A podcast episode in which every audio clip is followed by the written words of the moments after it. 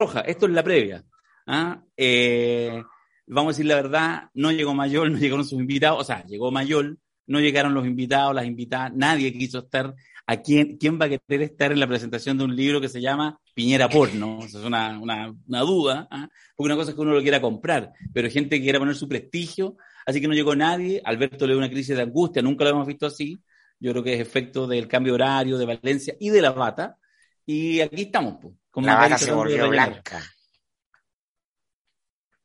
Es como un fantasma que recorre Europa. El fantasma de Mayol Porno. ¿Cómo está ahí, Mirko? Muy bien, don Darío, muy trasnochado por la noche, ¿no? Sí, un poquito. Estuvo bien, ¿eh? Buen piano. Algunos, algunos comentarios recibió, ¿no? Sí, bueno, aparte el pianista, el pianista se robó la película. No, pues se robó la película. Recibí solamente comentarios del piano. Sí, seguro. No, es que nosotros ya estamos repetidos. Sí.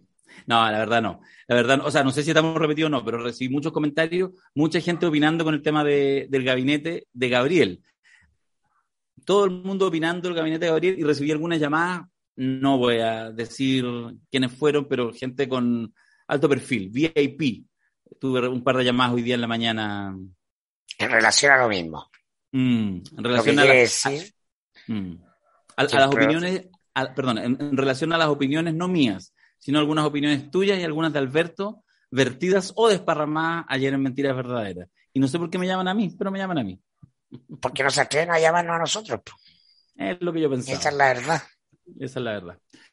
Bueno, pero estamos acá para hacer la previa. Todos ustedes saben, no sé cuánta gente hay conectada, ya voy a mirar, agradecerles que estén en las diversas plataformas, en el canal de Alberto Mayor el Medio, en la Cosa Nostra. Em, vinimos sencillamente a robarnos un minutito la, atención de ustedes para después darle el paso a Alberto, pero eh, yo te hago la pregunta, Mirko, em, ¿de qué hablamos? ¿Si hablamos del Piñera porno o lo que tú estás proponiendo? Nosotros somos los, los teloneros, mayor que un... Eh, un tipo complejo, se planifica con varias fases de todo, ¿no? Eso tú lo conoces muy bien. Entonces, esta no es la presentación, esta es la pre-presentación. Entonces, esto es como el teloneo. Y por lo tanto no nos corresponde hablar del libro. ¿ah? Yo creo que lo que nos corresponde obviamente es hablar de Mayol. Eh, además que yo soy de esa escuela eh, que dice que finalmente todos nuestros dichos hablan más de nosotros mismos o casi exclusivamente de nosotros mismos más que de lo dicho. Eh, si yo digo el árbol es feo o Darío es gordo, ¿no? está hablando de mí, eso. Em, porque es lo que yo estoy viendo y en mi capacidad de apreciar. Y por lo tanto, a mí, y además, eh, de verdad que lo, que lo más interesante es hablar de Mayor, del autor. Van a leer a Mayor, uno más de los textos de Mayor, en una de las posibles claves de Mayor. ¿no? La gracia de este amigo nuestro, colega, es que es eh, un renacentista de tomo y lomo, lo que no necesariamente un piropo. Ah, no creo que todo el renacimiento sea una etapa de luz, pero nos habla de lo multifacético en los registros. Eh, y a mí en lo personal, porque voy a hablar de mayor, voy a hablar con eh, transparencia de que a mí, qué es lo que yo veo o siento o me agrada más o me agrada menos, ¿no? A mí lo que me eh, parece que es interesante de leer a Mayol eh, es todo lo que él hace en este registro, en este registro de este ensayo clásico ah, que se llama Piñera Porno. Eh, lo menos interesante es hablar de Piñera. Hemos hablado de Piñera hasta la saciedad. Y eh, Piñera es un personaje además muy poco interesante, lo hemos tratado de descifrar. Hemos rizado el rizo ah, por mm. la obligación de hacerlo y un poco estamos, eh, a mi juicio, sobresaturados. El que va a seguir dando que hablar es Mayor, eh, yo creo que va a dar que hablar por las encuestas, por si son acertadas o no, por sus interpretaciones de los momentos políticos, el, eh, sociólogo fundante del derrumbe del modelo, etcétera, el ex candidato, eso que al 95% de la gente es lo que más le llama la atención de Mayor y por eso lo escucha. Yo lo escucho y me interesa acerca de Mayor, no por esas razones, no es que en esas no sea interesante, lo es. Quizás más que otros sí, pero no es lo que más me llama la atención. Lo que más me llama la atención eh, y donde más aprendo y donde guardo más silencio es en el eh, profesor de estética. ¿ah? o, el, o, el, académico formado en estética que es capaz de eh, construir discursos eh, sobre eh, personajes, sobre hechos, sobre sucesos políticos en otras claves. ¿ah? Yo creo que eso es, a mi juicio, lo eh, amoroso de Mayer. Digo lo amoroso porque eh, provoca un amor en, eh, en un tiempo de eh, excesivo apego al, a lo cuantitativo, de excesivo apego a lo eh, práctico, a lo concreto, los medios están sobresaturados de dichos lineales, de discursos, etc. Hay marcos interpretativos que tienen mucho vuelo de Alberto y este es, sin duda, uno de los mejores en ese registro. Eh, en el registro eh, muy libre de nada más ni nada menos que analogar a Sebastián Piñera con un género, ¿ah? con un género gore ¿ah? del cine. ¿Ah? Porque eso es el porno, ¿no? Una forma de filmografía ¿ah? que nos daba una reflexión sobre la sociedad en la que vivimos. A mí en lo personal, eh, los mayores momentos de concentración y silencio que me saca Alberto son exactamente en este tipo de episodios. Recuerdo perfecto que fue finales de mayo, yo estaba, estábamos en un seminario, yo estaba metido en la cama porque hacía frío. ¿Ah? No sé, creo que estaba partiendo la Eurocopa, que para mí es como un referente siempre que se juega, ¿no? Y Alberto dijo esto que Piñera era porno, no sé si te acordáis. Perfectamente, ¿Ah? me acuerdo perfectamente. nos había dicho, ya, y Alberto, y tú que hayas y tú de allá a hablar en el seminario de Piñera, pues no. Ya, y nosotros dijimos, eh, a ver, escuchen, y fue al seminario, fue. Y entonces, Alberto también tiene esa capacidad bastante esa capacidad envidiable, realmente lo más envidiable es de transformar un par de ideas en un libro. ¿Ah? Es, una capacidad de concretar, de materializar, de darle marco a cualquier eh, idea buena, luminosa, que una, una, una, chispa de creatividad, eh, que yo probablemente lo transformaría en una buena cuña, un buen tweet, a lo más él lo transforma en un libro. ¿Eh? Y entonces eso me llama la atención, porque uno siempre mira lo que no tiene de uno mismo en otros que lo tienen. O uno lo tiene, pero lo tiene más disfrazado, o no sabe que lo tiene. También, eso es muy, muy así. Y entonces me acuerdo de ese ejercicio, así que, y claro, Ah, al poco andar de la explicación en ese seminario, me acuerdo, estaba metido hasta con guatero en la cama. Ah, por el frío que hace. Y la gente se acuerda perfectamente de lo que Me hacía sentido, me hacía sentido me hacía sentido lo que, lo que iba construyendo y claro, y además, eh, y esto es lo otro, justamente nos regala un, una riqueza de lenguaje en esta sociedad neoliberal, ¿no? que eh, eh, enriqueció nuestro, nuestras condiciones de vida material, la de todos, ¿ah? de manera extensiva, por la vía del crédito, del endeudamiento o por la vía de, de la obtención de, recursos, etcétera, pero empobreció eh, nuestra vida espiritual en todas sus dimensiones, el lenguaje como una de ellas. ¿ah? Y este es un país muy, muy pobre en el, en el lenguaje, y Alberto es una persona que aporta a enriquecer el lenguaje. ¿ah? Como eh, le dijo eh, alguien por ahí, hablen fácil, ¿ah? que nosotros de repente hablábamos en difícil. Y yo creo que sí, es malo hablar permanentemente como académico, pero es muy bueno traer a la palestra, a la conversación cotidiana, que es lo que hacemos con el, nuestro podcast La Cosa Nostra, eh, conceptos que estarían guardados en, en un libro, en una biblioteca porque tenemos una misión para ensanchar nuestra cabeza para que no sigamos de elección en elección ah, jugándonos la vida entre el blanco y el negro, que son eh, la expresión del espíritu eh, reducido a su mínima expresión y exploremos los matices.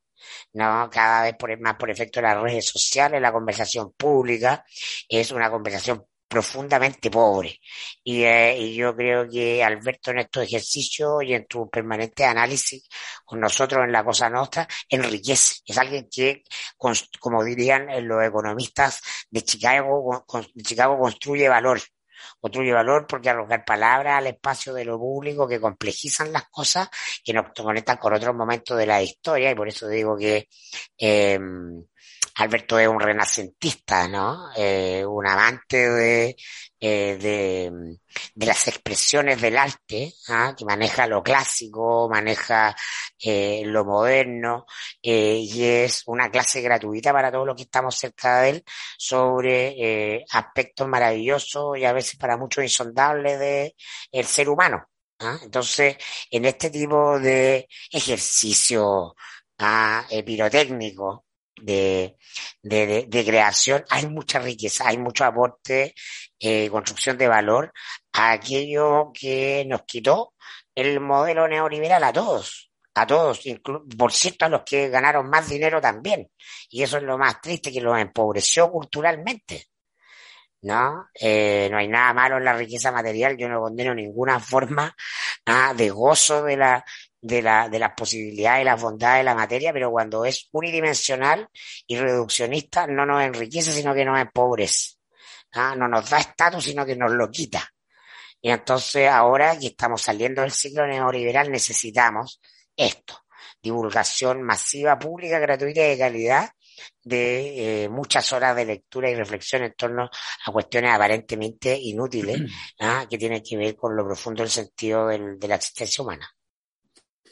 Después de este tremendo buen perfil de Macari, voy a solamente agregar eh, en no más de dos o tres minutos una cosa sobre Alberto y algo quizás sobre Piñera, para ya invitar al autor y que el autor se haga cargo de las y los invitados que trajo. Hay cerca de 700 personas conectadas en ambas eh, plataformas, excelente, que pueden estar siempre en esta experiencia en vivo y muchos miles después lo ven eh, grabado y también nos encanta este proceso de divulgación, que ha sido más una de las obsesiones del propio Alberto. Yo solo quiero decir unas cosas sobre eh, Alberto Mayol, podría decir muchas, pero en esta lógica de, perfil que, acaba de instalar Mirko, eh, y que cerrando este ciclo de Piñera, no, no es un gran ciclo, no, no es un ciclo en lo profundo, pero cerrando el ciclo de su segundo y último gobierno y últimos días de probablemente de eh, Sebastián Piñera como, como un actor eh, principal, eh, uno empieza a mirar por de pronto la propia elección y todo el proceso previo, primarias incluidas, que devinieron en Piñera presidente de la República. Y una de las cosas que me parece muy interesante de Alberto, y que quizás es algo para nada obvio lo que voy a decir, es que si este fuera un artista, sería un artista performático. Porque Alberto Mayor en las ciencias sociales podríamos decir que pone el cuerpo. Pone el cuerpo en lo que piensa, en lo que hace.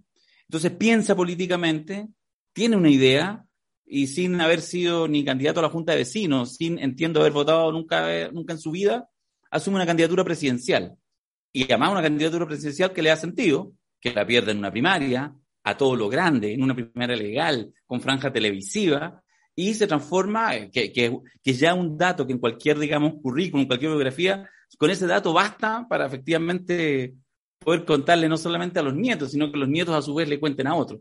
Eh, y sin embargo, eso cuando uno empieza a mirar el registro de los últimos quizás 12, 13 años eh, de vida más pública del sociólogo Alberto Mayol, es una más. Es la Cosa Nostra, es ante la República las letras, es eh, el ENADE y este, este eh, intelectual orgánico al servicio de los procesos de la movilización estudiantil del 2011, es esta candidatura presidencial con la YAPA, la candidatura eh, de diputado, con la épica con Giorgio Jackson. O sea, cada uno de sus capítulos da para un libro que si hubiera quizás un Mayol obsesionado con Mayol, ya podría haber probablemente un par de textos buenos respecto a eh, este sociólogo que pone el cuerpo. Yo lo, lo, lo pongo mm, eh, en escena porque yo creo que en estos tiempos en que corren, en que muchos, justamente, no estoy hablando de los artistas performáticos, que generalmente ponen el cuerpo, sino en las ciencias sociales y en el mundo, eh, en este amplio mundo interdisciplinario donde en general uno busca los lugares más cómodos, más cálidos, para desde ahí hacer sus investigaciones, etcétera, eh, Mayol tiene la virtud y nos arrastra mucho y a muchas, no solo a Mirko, a mí, a muchos más, a muchos de ustedes, eh, a romper eh, esa frontera. Y eso me parece extremadamente interesante, valiente y la razón por la cual, además de eh, seguirlo, nos entretenemos mucho. Y finalmente, ya para pronto pedirle a Alberto que pueda aparecer en escena, solo decir respecto al texto, a esta idea del Piñera porno, provocador nuevamente, performático sin ninguna duda, en su, en su título, en sus imágenes, incluso en el título de sus capítulos, en la manera de, escriturar, en, ser capaz de combinar a Arjona en un texto sobre el presidente de la República, por ejemplo, eh, me parece que hay una pregunta que queda instalada y que hace muy bien Alberto en entregar este texto a 80 días que eh, Piñera tenga que salir ya de la moneda de manera definitiva.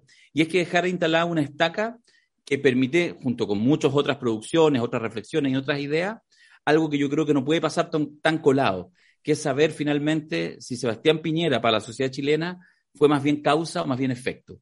Yo, por lo menos, a mí yo me quedo con esa pregunta, que es una pregunta incómoda, con la cual debiéramos permanentemente volver, en tiempos en que se supone que esto lo dejamos atrás y que se vienen nuevos tiempos, bueno, veremos cuántas resacas puede haber en que uno de los principales millonarios del país, eh, que además basa su fortuna en la lógica especulativa, en el capital financiero, etcétera, etcétera, haya sido el líder de la derecha democrática durante los últimos 20 o 30 años? Esa yo creo que es una pregunta que queda instalada y que, bueno, la respuesta que nos entrega Alberto es bastante pornográfica. Si estáis por ahí, Alberto, pese a la distancia de kilómetros y de horas, prende tu cámara. ¿Cómo estás, Mayol? Muy bien, eh, muy bien, muy contento. Muchísimas gracias por la, por la, por la presentación, por la prepresentación, eh, por este mm, formato eh, histerizante de postergación del objeto final. Eh, y, agradezco también porque fundamentalmente percibo que, que, en, el, trabajo de la Cosa Nostra, que, me parece para esto para este análisis algo inevitable, este es un resultado de, una forma de proceder. O sea, guardo en mi corazón en este instante, por supuesto, eh, el hecho, a mí me cuesta, me cuesta mucho escribir historias propias, así como una memoria o cosas así, entonces, pero supongo que en algún momento tendré que hacerlo. Eh, y, y, justamente ya tengo el título, gracias a usted. O sea, se llama Mayor presta el cuerpo. Entonces, eh, me parece, no presta, pone el cuerpo. ¿Ah? No, no, pero presta el cuerpo es una cita política. eh, eh, es un momento, claro, y es, un momento dicho por mí, además, por un, por un, por un varón, pasa a ser una, conducta antipatriarcal. Entonces, fantástico. es fantástico, ¿no? Es fantástico. Es fantástico. Entonces, bueno, pero, pero justamente a mí me, me parece que esto habla mucho también de la cosa nuestra porque, porque hay una exigencia de musculatura que nos producen los seminarios. los seminarios, eh, nosotros los seminarios los hacemos sobre temas de procesos mm, lo más grandes posible, pero al mismo tiempo siempre con un anclaje en coyuntura. Y ese anclaje en coyuntura muchas veces nos hace que tengamos que volver de alguna otra manera, por supuesto, a un tema que ya tocamos. Y, uno de los temas que más tocamos, evidentemente, fue Sebastián Piñera, y, cada vez fue necesario. Y, resulta que cada vez pudimos decir cosas distintas. Mm. Eh, entonces a mí me produjo fascinación esa, eh, esas, esas oportunidades. Lo que está contenido en este libro es un desarrollo, y, por supuesto, hipertrófico, pero es un desarrollo de argumentos que centralmente están en, esto, en, este seminario, fundamentalmente en el seminario donde yo le pongo esta conferencia llamada Piñera Porno, pero, pero también en, en otros. Eh, y, y, muchos de los desarrollos son elementos que me quedaron pendientes, que quedaron como una, como una, o quedaron como una nota al pie, o quedaron como una broma interna dentro de mi alma para, para referir al, al, al asunto. Entonces, eso es lo primero, es decir, que esto es un resultado fundamental del tipo de ejercicio intelectual y la musculación intelectual que obliga eh, este sistema de estar permanentemente pensando sobre los temas y, construyendo un repertorio que tiene un poco de análisis político y que tiene otro, otra, otra parte centrada en buscar los fundamentos de un proceso epocal, o sea, que tiene de sociología, que tiene de historia, que tiene de antropología y que tiene de la noticia del día. Eh, y eso es un registro que además, ojo, no es una cosa tan, eh, es una cosa que, se estilaba bastante en, el, periodismo, en el periodismo del, gran periódico de muchas páginas, ¿no? Eso era, eso era algo que se hacía mucho, se hacía hasta, hasta hace no tantos años. Mm. Se hacía se hacía con, con, todos los sesgos de cada medio de comunicación, por supuesto, pero, pero, pero el, el Mercurio de la dictadura era un periódico que, gozaba de estos bordes, que tenía un Ignacio Valente para explorar esta, esta, todos estos espacios heteróclitos, eh, informes, eh, pero para, para recorrerlo como corresponde, ¿no? desde el Opus Dei, ordenadito, ¿ya? pulcro, eh, sin salirse de, de, Jesús, María y José. entonces, y sin tanto José, aquí vamos a estar con cosas. ¿Qué, podemos hacer con un carpintero en medio de esto? ¿eh? Entonces, eh, entonces, bueno, está todo eso. Me parece, me parece a mí que, que, este, este, este registro que, que nos, nos, ha permitido una cosa nuestra, para mí ha sido un desafío intelectual fascinante. Me, me, me, ha autoimpuesto una serie de exigencias respecto a, los seminarios que tienen que ver con esto, con, con reflotar, con restablecer líneas argumentales, de pronto convocar autores muy lejanos aparentemente, como pasa en el libro, donde recorremos toda clase de, reflexiones y quiero contar un poco entonces por qué, cómo nace el libro, que es simple. El libro nace de estas, conferencias, por supuesto, de estos seminarios de la Cosa Nuestra, pero, pero, pero hay una razón de fondo por la cual se transforma el libro. A mí me parece que, eh, que los personajes eh, burdos, que los personajes bufos, eh, merecen un, examen de época. Cuando, un personaje bufo fue tan importante, eh, es muy importante tomárselo bien en serio y asumir que detrás de ese personaje estamos por de pronto nosotros, que es una cosa muy evidente, estamos nosotros porque somos los que votamos, porque detrás de, de, ese personaje está nuestro espíritu, nuestro espíritu de época, nuestro espíritu de país, nuestro espíritu de sociedad, nuestro espíritu de, impugnación, están todos esos espíritus dando vuelta. De alguna manera, un, un objeto que, que, tenga una historia como la de Sebastián Piñera, un multimillonario, eh, pero al mismo tiempo dos veces presidente de la República, pero al mismo tiempo un incompetente en política, al mismo tiempo que alguien sumamente exitoso en política, eh, alguien que fue encomendado por, por, por Macron para hacerse cargo del problema latinoamericano de cómo hacerse cargo de Bolsonaro, y por supuesto lo arruinó, pero, pero, pero estaba encargado por un gran personaje mundial. O sea, todos esos bordes merecen un examen. Y, me parece que el mejor registro es el registro eh, de, un ensayo donde uno lo recorra de lado a lado sin ninguna censura. La academia supone una censura, la academia pura supone una censura. En la academia pura yo no puedo eh, hacer ciertas cosas. Eh, aunque haya una verdad profunda, no puedo citar a Arjona. Eh, aunque, haya una, aunque haya una cosa muy interesante que decir, no puedo ficcionar con la forma en que se le pone el nombre eh, y, nace Carol Dance. No, no puedo, porque, porque eso no, no, es legítimo dentro de la estructura de la academia. Y a mí me parece, como diría don Andrés Bello, que todas las verdades se tocan. Es cierto que las mentiras hacen algo más que toquetearse, pero las verdades al menos se tocan. Eh, y esas verdades que se tocan eh, merecen con prolijidad, con cuidado, ¿ah? no, no, no con pegotear cosas, sino que con cuidado, merecen una articulación. Merecen una articulación. Y eso es lo que intenta Piñera Porno en este libro, que es, es un libro corto, que tiene una introducción que se llama La caída, que tiene luego un capítulo 1 que se llama Piñera Sepulturero, todo lo que se murió en las manos de Piñera, que quede claro, este es el legado. Este libro pretende ser la gran competencia y ya, e indudablemente, ya vendió suficiente, hasta la altura ya vendió muchísimo más de lo que podría vender el legado de Piñera. Eh, el, el, capítulo 2 es Piñera Porno, donde se escribe el, argumento central, digamos, la, parte, la sección más extensa.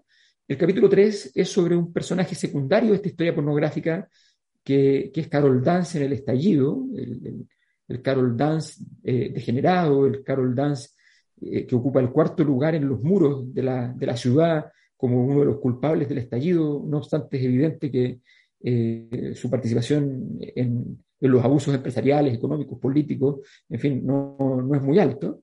y el capítulo 4 es un es un eh, arjonismo eh, nerudiano para entender la forma en que se expresa el presidente de la República, Sebastián Piñera Chiñique, que se llama ¿Qué hubiera escrito Neruda? Eh, y terminamos con una explicación que vuelve al fenómeno de época, volvemos allí, que es el trabajo sobre la obscenidad. La obscenidad que tiene que ver con Piñera, pero no tiene que ver solo con Piñera, tiene que ver con los tecnócratas, con los empresarios, pero también tiene que ver con, con la política de la época eh, y que tiene que ver en el fondo con el neoliberalismo. Ese es el, el, el crisol configurado. Eso. Yo creo que este es el momento, después de esta introducción, que eh, con Mirko Macari nos retiremos de manera discreta y es el momento en que te hagas cargo de la transmisión, como lo hicimos también en el último lanzamiento del libro, invites a tus súper amigos para que vengan aquí a complementar y se genere un diálogo bueno ante las más de mil y tantas personas que ya están conectadas en todas nuestras plataformas. Exactamente, para despedirlos solamente les voy a contar que eh, deliberadamente no podía evitar para un Piñera Porno venir con la bata para iniciar la transmisión, pero, pero por respeto a, a mis invitados, a mis invitadas, eh, voy a, eh, inmediatamente luego de presentarlos, voy a retirar mi bata y voy a ponerme una chaqueta ¿ya? para pasar al momento más solemne del, del, evento, porque después de todo, no soy un pervertido, como podríamos decir.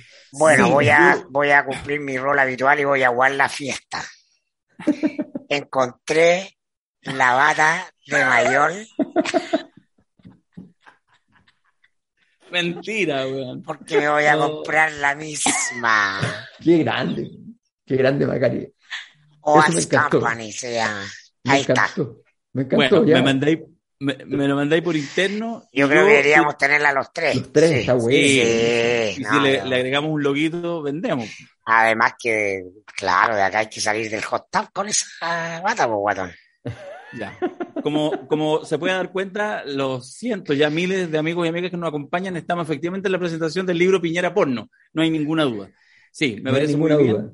Sí. Así que Le a pedimos a, quienes han hecho capturas de, de pantalla para compartir que esperen, ojalá que Alberto esté con la chaqueta, digo, como un- una gentileza, digamos, a- al Sí. resto del mundo. No, no, no, no, lleguemos tan lejos. No lleguemos tan lejos. Tan lejos como Alberto, nosotros hemos llegado. Muchas gracias, Darío. dale. Muchas gracias, Mirko. Yo ahora quedo simplemente anunciando primero los nombres de nuestros invitados e invitadas, luego invitándolos eh, o combinándoles a que ingresen al salón y, y ya partiremos con las presentaciones entonces. Darío, muchas gracias. Chao, chao. Mirko, muchas gracias. Nos vemos. Éxito. Muchas gracias. Y eh, entonces, nuestros invitados, eh, en el orden que van a exponer, son los siguientes. Eh, Antonella Esteves, por favor, Antonella, eh, haga su aparición en este instante. Ahí está Antonella Esteves. El, Antonella es periodista de la radio de la Universidad de Chile y académica de la misma casa de estudios. Eh, el profesor Jorge Podosis, el, el biólogo de tu día a día. Don profesor Jorge Podosis, muy buenas noches. Eh, muchas gracias por haber eh, aceptado nuestra, eh, nuestra invitación. Jorge Podosis es el, el, uno de los directores del famosísimo laboratorio denominado oficiosamente El Rayo, y, y, es uno de los autores que, se, que construyó la teoría eh, de la, de evolutiva a partir del concepto de autopoiesis. El otro autor es menos conocido, tal Humberto Maturana, pero, pero no, eh, no, no, alcanza uh, las magnitudes del profesor Podosi. La tercera persona que hemos invitado, una gran gestora cultural antofagastina, eh, que tiene además eh, la versión, la, la, única franquicia de la República de las Letras existente en el mundo, en, en la ciudad de Antofagasta, eh, que es Marce Mercado. Marce, muy buenas noches, muchas gracias por, por tu participación. Eh, el cuarto invitado o la cuarta invitada, no les puedo decir ni, ni su condición de género, ni sus preferencias políticas, eh, ni absolutamente nada, es un, una persona anónima. Esta persona anónima es anónima porque es una, efectivamente una alta autoridad de la República. Ni Darío ni Mirko me creen que es verdad. Eh, y nuestros invitados bosquejaron su reticencia a creerme. Eh, yo lo lamento, pero es cierto. Hay una alta autoridad de la República que naturalmente como alta autoridad de la República no puede aparecer hablando de Piñera porno, eh, no al menos en este instante, y entonces, cuando me, señaló las dificultades que tenía, pero la fascinación que tenía de la posibilidad de referir al punto, le dije, mira, puedes escribir un texto eh, y yo le puedo pedir a nuestro locutor oficial, a don Jaime Dabañino, eh, que nos grabe entonces un, audio eh, con tu discurso. Y entonces tenemos esta autoridad presente y al mismo tiempo eh, como un testigo oculto. Eh, así que agradecemos a esta autoridad que se haya tomado el tiempo de leer el libro, de, escribirlo y de, además de no gozar de ninguna de las ventajas de poder, eh, de poder estar presente. luego, Marcela Sandoval, socióloga y filósofa, académica actualmente en, la Universidad de, de Santiago, que va a dar una perspectiva que justamente tiene que ver con algo de lo que queríamos hacer, que tuviera presente algo del discurso filosófico, porque parte del libro tiene unas pinceladas, no, más que eso, pero unas pinceladas desde el mundo de la filosofía. Eh, finalmente, eh, ya está entre nosotros, de hecho, eh, está Rafael Cavada, periodista, Radio Sonar, Chilevisión, y, también eh, eh, hombre de, la... me doy cuenta en este instante que la casa de estudios dominante es mi ex casa de estudios, donde fui defenestrado, expulsado, despedido. Pero bueno, uno siempre vuelve al lugar del crimen, aunque el crimen haya sido contra uno. Pero eh, ahí está Rafa. muchas gracias, Rafa, por esta participación. y comenzaremos entonces en el orden ya señalado. Comenzaremos con Antonella Esteves, mientras yo me cambio mi bata para estar con la chaqueta en honor a ustedes, mis invitados e invitadas. Antonella, por favor, adelante. Muchas gracias, Alberto. Muchas gracias por invitarme a hablar de, tu libro. Aquí aparezco también como para hablar de cine, más bien, eh, que es lo que, a lo que, una de las cosas a las que me dedico. Eh, y para hablar de porno, que es un, por supuesto, un tremendo tema. Y me voy a centrar especialmente en el capítulo dedicado a Piñera Porno, porque hay muchas cosas a las que entrarle en este libro, pero eh, Alberto usa mucho el imaginario del porno para, hablar del presidente Piñera y me parece interesante contextualizar un poquito eso, porque exactamente vamos a hablar de que el porno no tiene contexto, pero lo primero es entender que la pornografía ha sido la educación sentimental de generaciones de hombres y de muchas mujeres también. Cuando yo digo esto en clase, eh, especialmente en clases de género cinematográfico, ¿cierto? Eh, muchos de mis alumnos se quedan así como cachudos diciendo, espérate, pero es como, como dice, el porno es ficción, y es tan ficción como una película de vaqueros o una película extraterrestre. Eh, claro, cuesta entender, ¿cierto?, que ahí detrás de aquellas imágenes tan explícitas que solemos ver hay toda una maquinaria hay producción, hay, aunque no lo crean, también hay guion, eh, hay, por supuesto, director de fotografía, eléctrico, eh, etcétera, ¿cierto? Eh, arte, maquillaje y todo aquello. Pero es interesante pensar que el porno es antes que todo, como casi todo el cine, pero este no tiene ningún, ningún prejuicio en asumirlo, es un negocio. El porno es un negocio y es un negocio millonario que pone en oferta un simulacro en lógica sucedánea. O sea, más bien es como está ahí para eh, tratar de hacer como que satisface algo, ¿no? Eh, dice Alberto Mayor este libro, página 45, el campo semántico de la palabra pornografía radica en la exposición abierta y cruda. El espectáculo y la venta, la comprensión de la palabra en tanto mercancía debe tener un agregado, la vinculación con la prostitución. Por lo tanto, con un, sexo inauténtico y derivado de una relación de mercado. La exposición cruda de la pornografía está en oferta, está a la venta. Entonces, pensemos que la pornografía primero es una construcción y es una construcción que se produce para la pulsión, pero no para el deseo. ya que carece de historia, de contexto y por lo tanto limita cualquier posibilidad de conexión emocional con los personajes que tenemos en pantalla. En general el cine lo que hace, y el cine que nos emociona, lo que hace es un proceso de identificación. Hay quienes decimos, ¿cierto?, que el cine es la mayor máquina de empatía posible. Y nosotros si nos emocionamos con las películas, solemos hacerlo a nivel emocional, literalmente, porque nos identificamos con aquello que está en pantalla. Y para que eso suceda, yo tengo que conocer a este personaje, tengo que saber de dónde viene, tengo que saber qué es lo que le motiva, tengo que saber qué es lo que le define, ¿no? Eh, pero en este caso, no hay contexto, no hay historia, hay cuerpo solamente.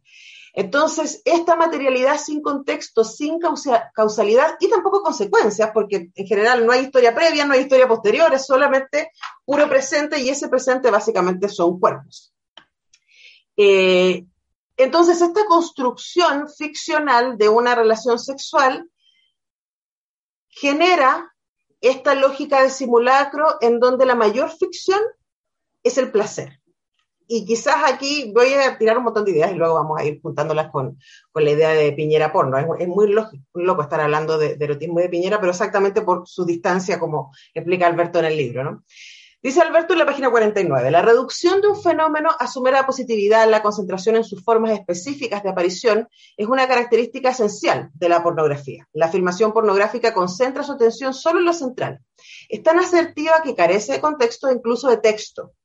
Todo movimiento conduce a un final predecible o a una expresión de ese momento carente de toda metáfora, sutileza o delicadeza. Los órganos son protagonistas, no hay espacio para dedicarle tiempo a otros matices, a otros hallazgos. Ahora, esa decisión básicamente tiene consecuencias. una de las consecuencias, y también Alberto se refiere a eso en algún momento, es la pérdida del misterio. Entonces ya no tenemos, no tenemos historia, no tenemos contexto, no tenemos eh, lógica de secuencial ni consecuencia y sobre todo, y esto es muy importante, no tenemos misterio. Cuando se muestra todo, se pierde misterio y ahí también está la muerte del deseo, ¿no? El ejercicio de seducción tiene que ver con la insinuación, tiene que ver con aquello que no se muestra, tiene que ver con el juego. Pero cuando se muestra todo, lo que queda fuera es exactamente el misterio del otro. Lo que queda fuera son las posibilidades, porque ya aquí está todo concretado, ¿no? Eh, y por lo tanto funciona desde la lógica del sucedáneo. Según ONS, el cuerpo pornográfico sería aquel que, cual máquina, ha logrado exterioridad, eliminando para, e-, para ello, paradójicamente, su cualidad sensible. Entonces tenemos cuerpos sin alma, o bella sin alma, diría Alberto continuamente en nuestra República de las Letras. Eh, entonces, dice Alberto en la página 77, la reducción de la distancia. Esto también en términos cinematográficos, ¿cierto? Tenemos primeros planos eh, de los órganos, ¿cierto? Agitándose en el encuentro. La reducción de la distancia es además muy poco erótica, pues la fórmula del erotismo radica en la insinuación, no de la explicitación, como decía. Una imagen de cuerpos masculinos o femeninos completamente desnudos es menos erótica que la exposición semidesnuda del cuerpo. El obstáculo menor, eh, delicado, simplemente un aditamiento al deseo, de la efectividad, de la necesidad de buscar. En ese sentido, el erotismo tiene una dimensión, una profundidad que ninguna explicitación directa puede dar. La pornografía es el fin del erotismo. Pero como sabremos, sabrán probablemente muchos de los que nos están viendo y escuchando, para erotizar uno tiene que estar muy tranquilo en su piel. Es difícil que uno erotice al otro o que se erotice a sí mismo si no está cómodo con quien es y sobre todo si no está cómodo con, con eh, su propia textura, con sus propias sensualidades, ¿no? Porque el erotismo es un ejercicio de seducción. ¿Y qué pasa cuando eso no está sobre la mesa? Cuando no está la quietud de uno con uno mismo y la posibilidad de seducir al otro con lo que uno es, uno tiene que usar todo tipo de artilugios, ¿no? Y Alberto se refiere eh, repetidamente en este capítulo y a lo largo del libro también a la imagen de Piñera mostrando por Europa, ¿cierto? El, cartelito de los mineros, estamos aquí en el refugio de los 33.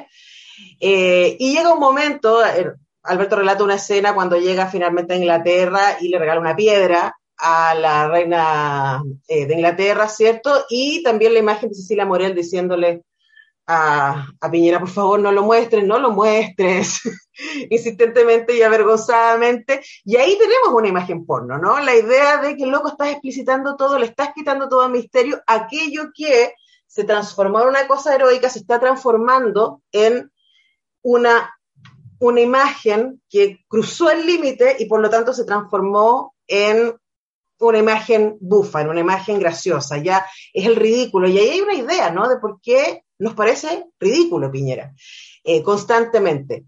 Entonces, esto que él se piensa a sí mismo como, como un arma de seducción, finalmente se le termina dando vuelta y termina haciéndolo parecer todavía más débil y todavía más eh, ansioso por agradar y ansioso por ser considerado. Yo pensaba en eso cuando leía, pensaba también en esta imagen eh, de Piñera, primero con en Estados Unidos, en, la Casa Blanca, ¿cierto? Primero con Obama, queriendo sentarse en su puesto, ¿cierto? Y Obama con cara de no puedo creer esto que está pasando, es muy poco elegante, ¿cierto? La pornografía no es elegante, por supuesto, es lo contrario. O con Trump, esta imagen horrorosa, ¿cierto? De la bandera de Estados Unidos y marcando como una mini bandera chilena al interior. Bueno, eso es porno, de todas maneras, ¿cierto? Hay, no hay sutileza, no hay elegancia y no hay pudor no sé si a ustedes les pasa, pero yo he vivido los últimos cuatro años con mucha vergüenza ajena. Eh, cada vez que aparece el, presidente de repente diciendo cada cosa y uno dice, wow, claro, ahí también aparece un elemento del porno, ¿cierto? La, falta de, pudor. Ahora, todo esto que puede parecer gracioso, que puede parecer eh, llamativo en su distancia, tiene una bajada súper brutal. Y esa bajada brutal tiene que ver con la pérdida del otro porque en el porno, esta decisión narrativa, en donde no hay contexto, en donde no hay historia, en donde el otro es solo cuerpo, quita toda capacidad de relación humana. ¿Cierto? Los cuerpos cosificados del porno son básicamente objetos masturbatorios para quien mira, pero también para el personaje, ¿no? No hay, yo no estoy enamorada de esta persona con la que estoy teniendo una situación sexual. Eh, hay simplemente una explicitación de lo físico que deja fuera lo humano. Y eso es tremendamente peligroso. Eh, escribe Mayol, si el otro es mera mercancía, si las otras personas son solamente un fetiche que está en un mercado, si la estandarización es la regla, el otro pasa a ser simplemente un espejo de uno. Y tu experiencia con el otro no es más que una nueva repetición de la experiencia que tenemos con nosotros mismos.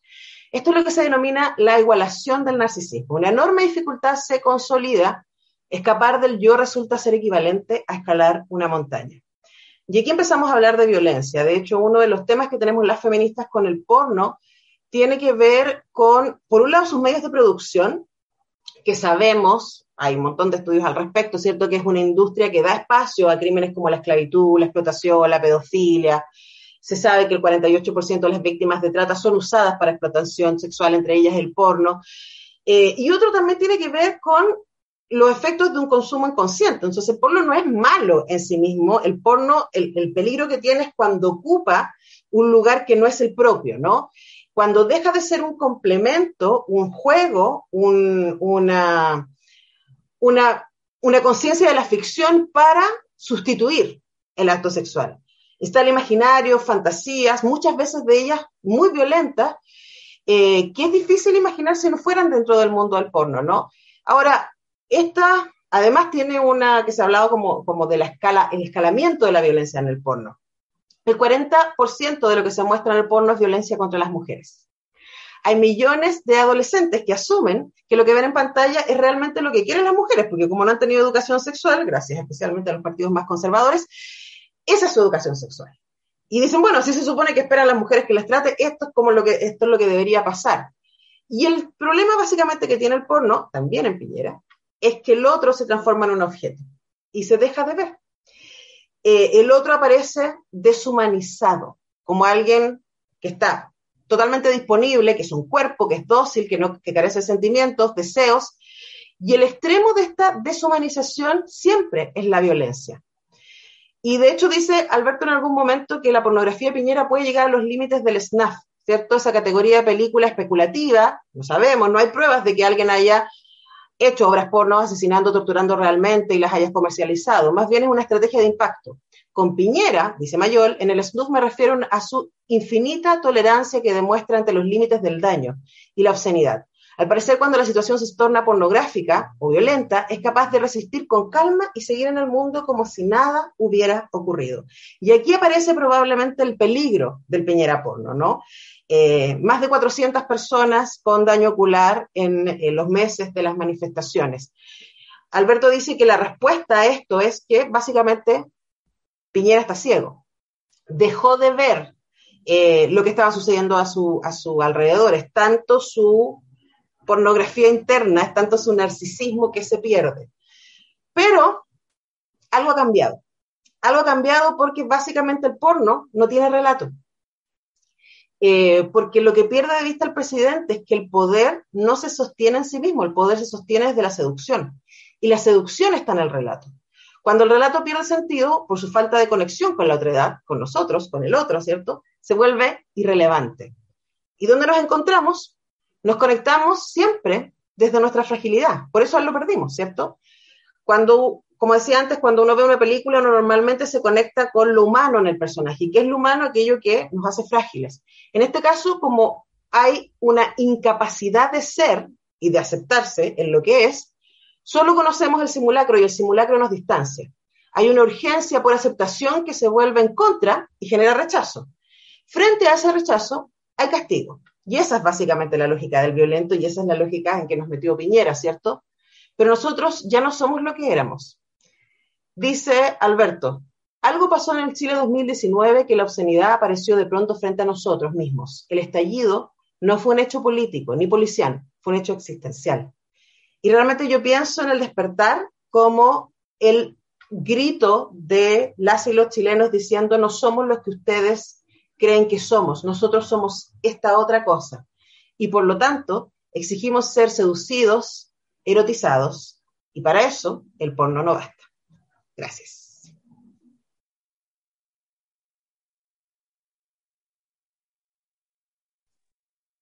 ¿Estás muteado, Alberto? Perdona, perdona, perdona. Eh, estaba entusiasmado escuchando y de repente vino el final y me atolondré. ¿Ah?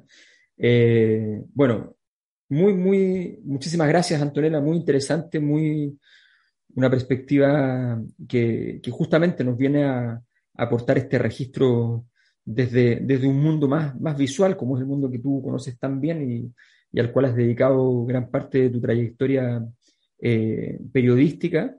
Eh, con instituciones tan importantes en la historia reciente de la cinematografía como FEMCINE y otro tipo de actividades. Así que te agradezco muchísimo eh, esta exposición.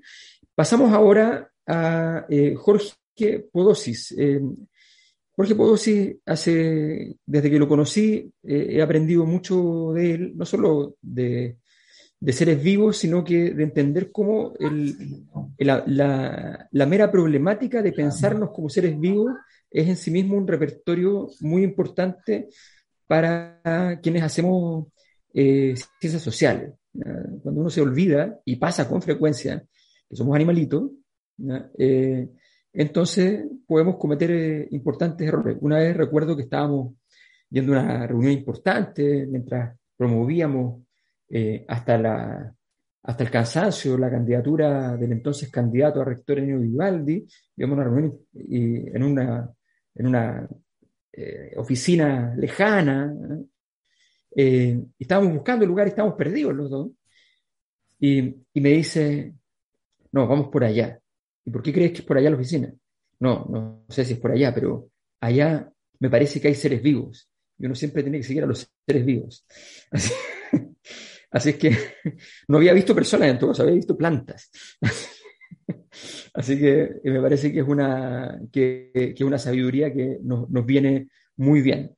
Jorge Podosis, eh, el estrado es suyo. Bueno, yo quiero decir algo. Yo, me parece a mí que el profesor mayor despliega una audacia intelectual rayana en la insensatez algunas veces. Y no me refiero a este libro en particular, sino que a la audacia que he tenido de invitarme a mí a conversar sobre esos libros, porque esto no, no, es, no son mis canchas rosas, digamos, estos no son mis temas y tampoco es mi modo de conversar.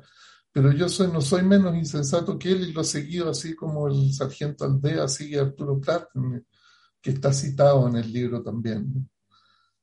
Eh, y yo les quiero decir un par de cosas nomás, porque Antonella dijo muchas y muy interesantes en esa reflexión sobre el porno. Eh, les quiero decir lo que yo entendí del libro, lo que yo entendí fundamentalmente, y para eso voy a permitirme compartir algo si puedo. ¿ah? Ojalá funcione esto.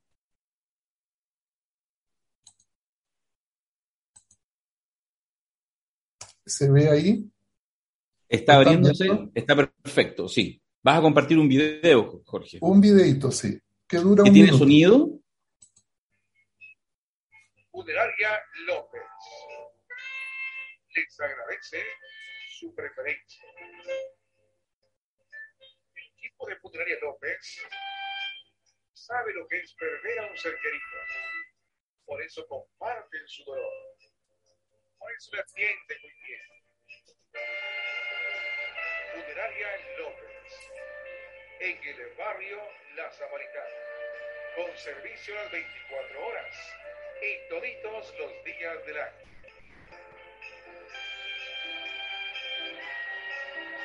Servicios dentro y fuera del país. Servicio excelente. Por eso Santa Claus le dio un 100 a Don Isa y a todo su personal. Gracias por preferir eh, Funeraria López, en el barrio La Samaritana. Bueno, esas personas que estaban ahí, según entiendo el libro, era el presidente Piñera y su gabinete y esa funeraria es la moneda. Es lo que me parece que el libro dice de una manera bastante explícita, yo diría. Eh, y no con menos gracia.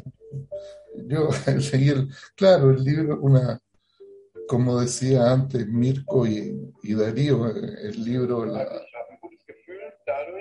Ah, perdón, es que hay algo más que está, que está ocurriendo en alguna parte. Con... Yo creo que se te quedó abierto el YouTube, eh, Jorge. Sí, se me quedó abierto el YouTube. Ahí lo maté. Perfecto. Eh, claro, eh, eh, el texto suma, es, muy interesante de leer. A mí me, apasionó en realidad la lectura, lo leí en un ratito. tiene que ver con, ciertamente, con, digamos,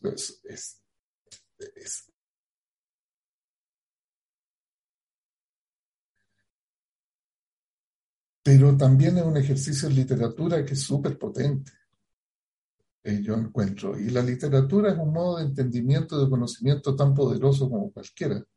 Y este libro en ese sentido revela mucho del talento de, Alberto, porque hay, eh, en realidad tiene una cuestión potente en el modo, porque no, no es solo barroquismo, hay, párrafos que a mí me parecen barrocos, pero, pero es que no es solo barroquismo, es la manera en que eso está usado en función de, de lo expresivo de lo que quiere decirse ahí y dibujarse, que es muy potente y, además tiene una gracia enorme que es convertir a, este narcisista de antología tan poco interesante en un personaje trágico, digamos, digno de interés literario.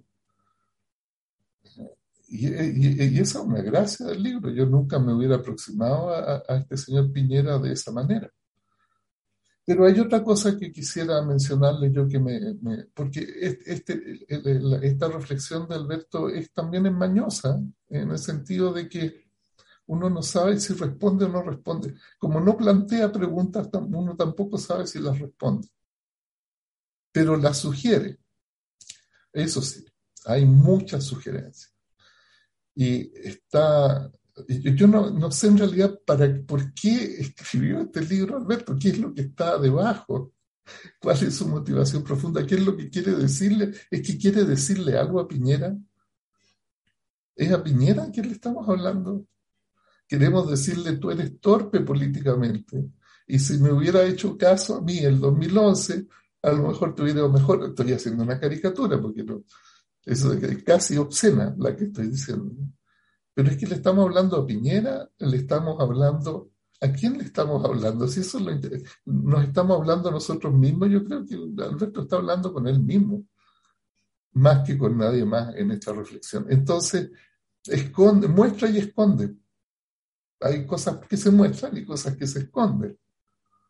Porque hay un, hay un yo creo que aquí hay por debajo de este texto un modo de entender el mundo que es muy elaborado, muy rico, muy complejo, que tiene muchas dimensiones, pero que el profesor mayor no nos muestra, solo nos muestra, solo se para desde ahí y hace esta reflexión tan, tan, que, que además entretenida leer. Ahora yo quisiera hablar dos momentos sobre eso, pues, respecto en particular de la cuestión de la materia oscura, porque hay esa reflexión sobre la epistemología es muy interesante esa cuestión, lo cierto y lo verdadero. ¿eh? Existe el contrapunto de lo cierto y lo verdadero en un párrafo. Y yo no sé de qué lado estás tú. Parece que del lado de lo verdadero y no de lo cierto. Eso yo entendí, es el contexto, ¿no? Pero uno puede poner en cuestión lo verdadero también, tanto como puede poner en cuestión lo cierto. En este caso, la materia oscura, en la materia oscura está ahí y gravita y uno no se encuentra con ella, no puede verla, no puede encontrarla, no puede, por supuesto, no puede entenderla y lo único que ve son sus efectos en nuestro mundo. A esta cosa ominosa que actúa por gravedad y nos muestra sus efectos, pero no su naturaleza. Es fácil que yo, yo pudiera extenderme y fácilmente decir, ah, bueno, aquí en Chile la mitad de la gente o más de la mitad de la gente no vota. Es la materia oscura. Yo creo que esa no es la materia oscura. Yo creo que la materia oscura es la, es la textura de la psiquis de los chilenos, que no sabemos cómo encontrarnos con ella y no hemos sabido por muchos, muchos años. Yo no, porque no es mi problema, pero sí el problema de Alberto y sí es de las personas que están en el mundo de entender el mundo en términos sociales, políticos y económicos. Esa tiene una textura tan compleja, tan rica, tan diversa, que vemos sus efectos, pero no vemos su, no vemos su composición porque es tan compleja como la sobreposición de miles, de millones en este caso, de psiquis donde la pornografía tiene una parte, pues. La pornografía es la cuestión que más se vende, es lo que más se trafica.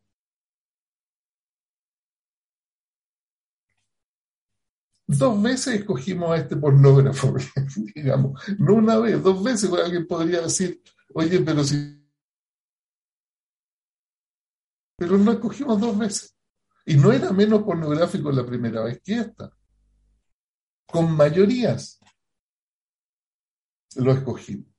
Entonces, esta materia oscura, o sea, ¿qué es eso? ¿Qué es esta, esta, esta, claro, el malestar. Yo me acuerdo que hablamos del malestar con Alberto hace años atrás, en, en, ahí en Gómez Milla, y vinieron, vino Alberto con el profesor Baño a invitarme a alguna aventura respecto del malestar en esos tiempos. Yo creo que era como el 2011, cuando este ya estaba, ya, ya tenía la maldad, ya la tenía.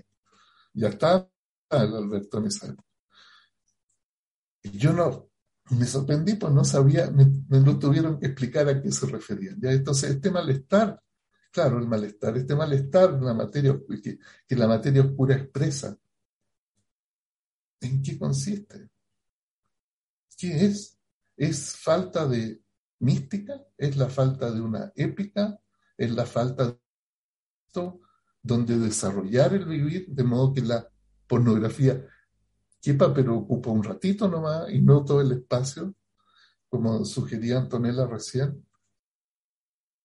O es el descontento de un porno adicto que quiere más porno, que le dan pornografía, que no le dan la pornografía que le prometieron. ¿Qué es? ¿Cómo podemos saber eso?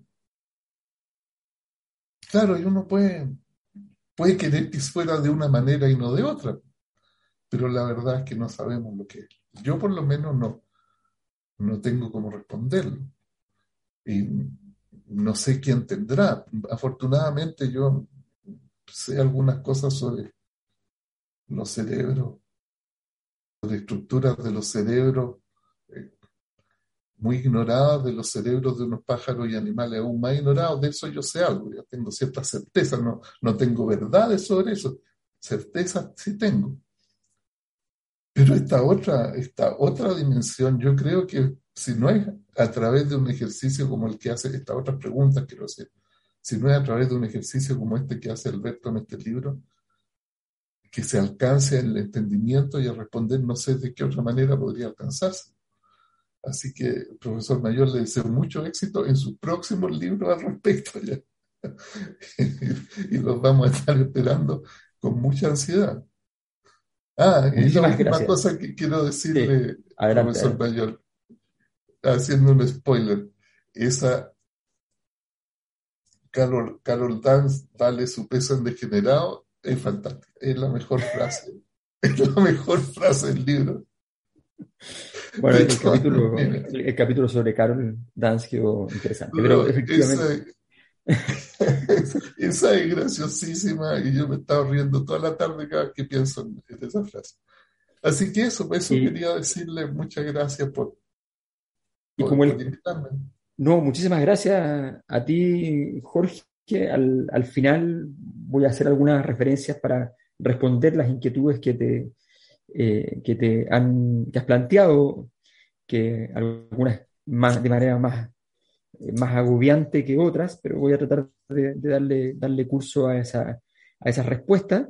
Eh, ahora nos corresponde eh, Marcela Mercado. Marcela Mercado les contaba gestora cultural de Antofagasta, que además dirige allá la República de las Letras en su eh, edición de Antofagasta, eh, y que además tiene, dirige una fundación y una escuela de lectura rebelde, y que se ha convertido desde el estallido hasta la fecha en un personaje que ha eh, articulado mundos allí en, Antofagasta. Eh, así es que eh, muchísimas gracias, Marcela, por, esta, por tu presencia el día de, hoy.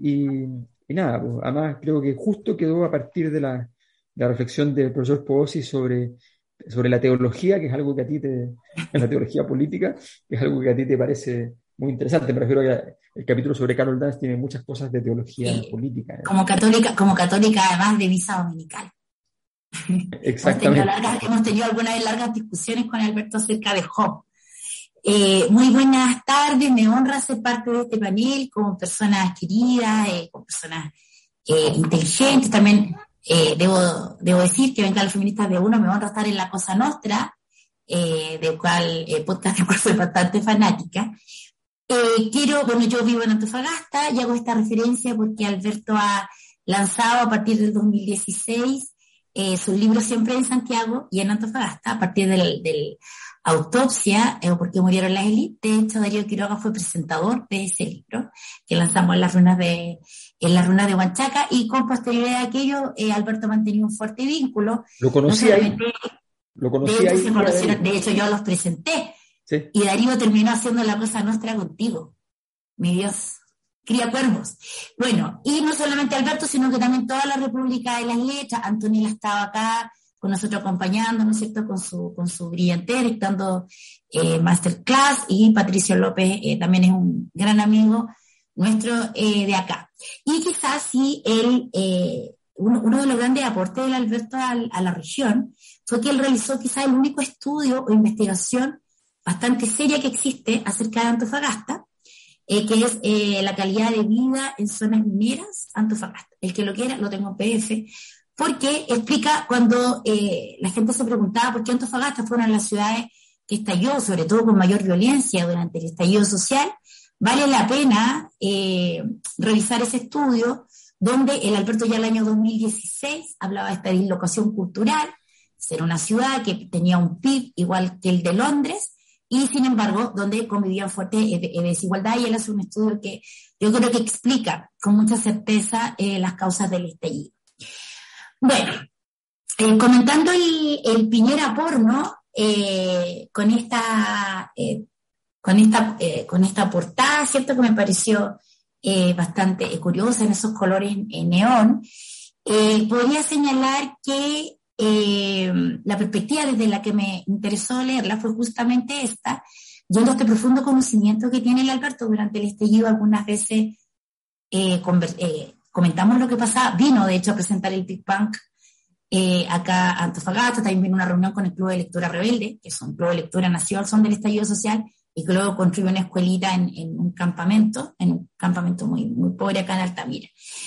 hay dos, dos Causas que señala el Alberto cuando, en su primer capítulo, La caída, dice que Sebastián Piñera vive durante su primer periodo la caída de la Iglesia Católica, la educación de mercado, proyectos de alta eh, intervención ambiental, y durante eh, su segundo periodo la pérdida de la, eh, la pérdida de la legitimidad del neoliberalismo. Dice el autor, la obscena muerte del neoliberalismo se resume en una escena. La policía chilena, obsesionada por evitar día por día los manifestantes controlen las de quedaron en el centro de la ciudad. Todo se jugaba en, esa lucha irrelevante. Los manifestantes ocuparon ese lugar como sitio emblemático. Nada nuevo, los protestas comienzan allí, nunca terminan allí. Los festejos futbolísticos comienzan y terminan allí. Dicha plaza es un lugar extraño, no es una plaza, una plaza, de hecho es una rotonda. Su nombre es Baquerano. Entonces, eh, yo me quise preguntar, ¿de qué hablamos cuando hablamos de la muerte del neoliberalismo? Que es, una, es un tema que cruza el texto del Alberto, y no solo este, sino que gran parte de su, de su corpus investigativo y literario. Yo quise revisar un poco, y acá de modo bastante chamullento, hay una filósofa después, pero bueno, eh, las charlas, las, las, clases de Michel Foucault en el Collège de France, el año 79, donde él señala y hace, hace un, un, análisis que yo creo que se vincula a los estudios del Alberto respecto del neoliberalismo. Él habla, en un resumen, en un recorte, que el neoliberalismo es una invasión de la lógica de consumo de la sociedad. Habla que aparece esta lógica de consumo y la sociedad del espectáculo, ¿cierto? Que la podemos vincular con este, esta visión pornográfica eh, de, la, de la sociedad que la, la Antonella eh, señalaba tan, tan bien. Pero se hace una pregunta más profunda, Michel Foucault, y es, ¿cuál es la racionalidad gubernamental en el neoliberalismo para eso él analiza la escuela alemana de la Segunda Posguerra de 1948 y señala una cuestión que me parece fundamental, porque después, sobre todo para analizar el fenómeno, a partir de este libro, de lo sucedió en nuestra región. Dice, es mentira que el gobierno neoliberal no interviene, sí regula. Lo que modifica, lo que cambia es la naturaleza de sus intervenciones. ¿Cierto? Esto quiere decir que para los teóricos, eh, para los teóricos neoliberales, no se puede intervenir en el proceso económico. ¿Cierto? Cualquier eh, Estado con alguna política keynesiana es un enemigo, porque el mercado es perfecto. Pero lo que hay que intervenir, ¿cierto? Eh, en la lógica que explica Michel Foucault, es la sociedad. Es decir, las tienen que crearse las condiciones necesarias, culturales, para modificar la sociedad, además de los marcos jurídicos y todo lo demás. El Alberto tiene otro libro que nosotros también hicimos en la República acá, que se llama El Chile Profundo, ahí está, que lo escribió con Carlos Azócar, donde él habla de este modelo hacendal y de, este, y de un modelo del emprendimiento, que me parece que también, y es ahí, hay un poco una, una, eh, eh, una lógica, ¿cierto?, de eh, las causas que desde donde yo me, me interesó un poco leer este libro en, en, una, en, una, primera, en, un, en una primera etapa, que es esta lógica de los modelos culturales. Hay un orden o sea, si bien es cierto, Sebastián Piñera se esforzó por no romper el orden, ¿cierto?, de este mercado perfecto y no se movió nunca de ahí, sí hizo todo aquello para hacer trizas el modelo cultural o esta normatividad cultural que eh, imperaba en nuestra, en, nuestra, eh, en nuestra sociedad, que era esta normatividad inspirada en estos valores o transvalores, como diría el Alberto, eh, en estos transvalores que nos cruzaban. A mí me ha tocado eh, acompañar profusamente el, eh, los procesos de los presos, eh, de los chiquillos presos de la revuelta en Antofagasta. Y hemos, bueno, además de haber sido super, partícipe del, del, proceso del estallido. Y si bien es cierto, había una, caminábamos por las calles día a día, la mayor parte de la gente pensando una lógica particular, también una lógica muy individual que no teníamos clara, a partir de eso y del acompañamiento que yo he hecho con las madres de la Plaza Colón y luego con los chicos que han salido a libertad, no era necesariamente, eh, algunos pensamos, bueno, esto es, Dios mío, Dios existe, eh, en realidad esto es esta gente que quiere derrumbar estos modelos, este, el modelo económico, y eh, la gente se ha dado cuenta que todas aquellas cosas que en cualquier parte del mundo son derechos en este país son privilegios y entonces esta gente está en la calle para pedir salud, mejores sistemas de pensiones y todo lo demás. Pero eh, en los sectores más violentos de Antofagasta, que es donde yo eh, me he concentrado en un trabajo territorial en estos últimos dos años, la verdad es que eh, parece ser, con el correr del tiempo, que lo que ha inspirado sobre todo las acciones más violentas fue que aquellas promesas que estableció el neoliberalismo de acceso al consumo, de bienestar dentro de este modelo neoliberal, no se habían cumplido. Que no era justamente la eh, que estuvieran pidiendo educación gratuita en ciertos sectores, sino que era más bien el, eh, el acceso a tener, y ahí entra esta figura de eh, Carol Dance, este verdadero ángel caído, como bien lo, como bien lo señala, como bien lo señala el Alberto, que, que, pasa de ser este ídolo casi ritual, ¿cierto? ícono de la movilidad social, de, de esta sociedad, de este eh, este Chile del emprendimiento, ah, el que le dio el palo al gato, eh, y luego hay millones de personas en Chile gritando eh, en, contra de, en contra de. A mí me parece interesante, me parece que todavía es un tema abierto. El Alberto el otro día hizo un podcast que esto no había sido revuelta, el que había sido un estallido. Yo creo, bueno, hay, cada uno lo, lo he ido leyendo desde su, desde su propia perspectiva. Eh, y eh, quiero terminar este pequeño comentario eh, con, una, con la pregunta que él se hace en el cuarto capítulo, donde dice, ¿qué hubiera escrito Neruda?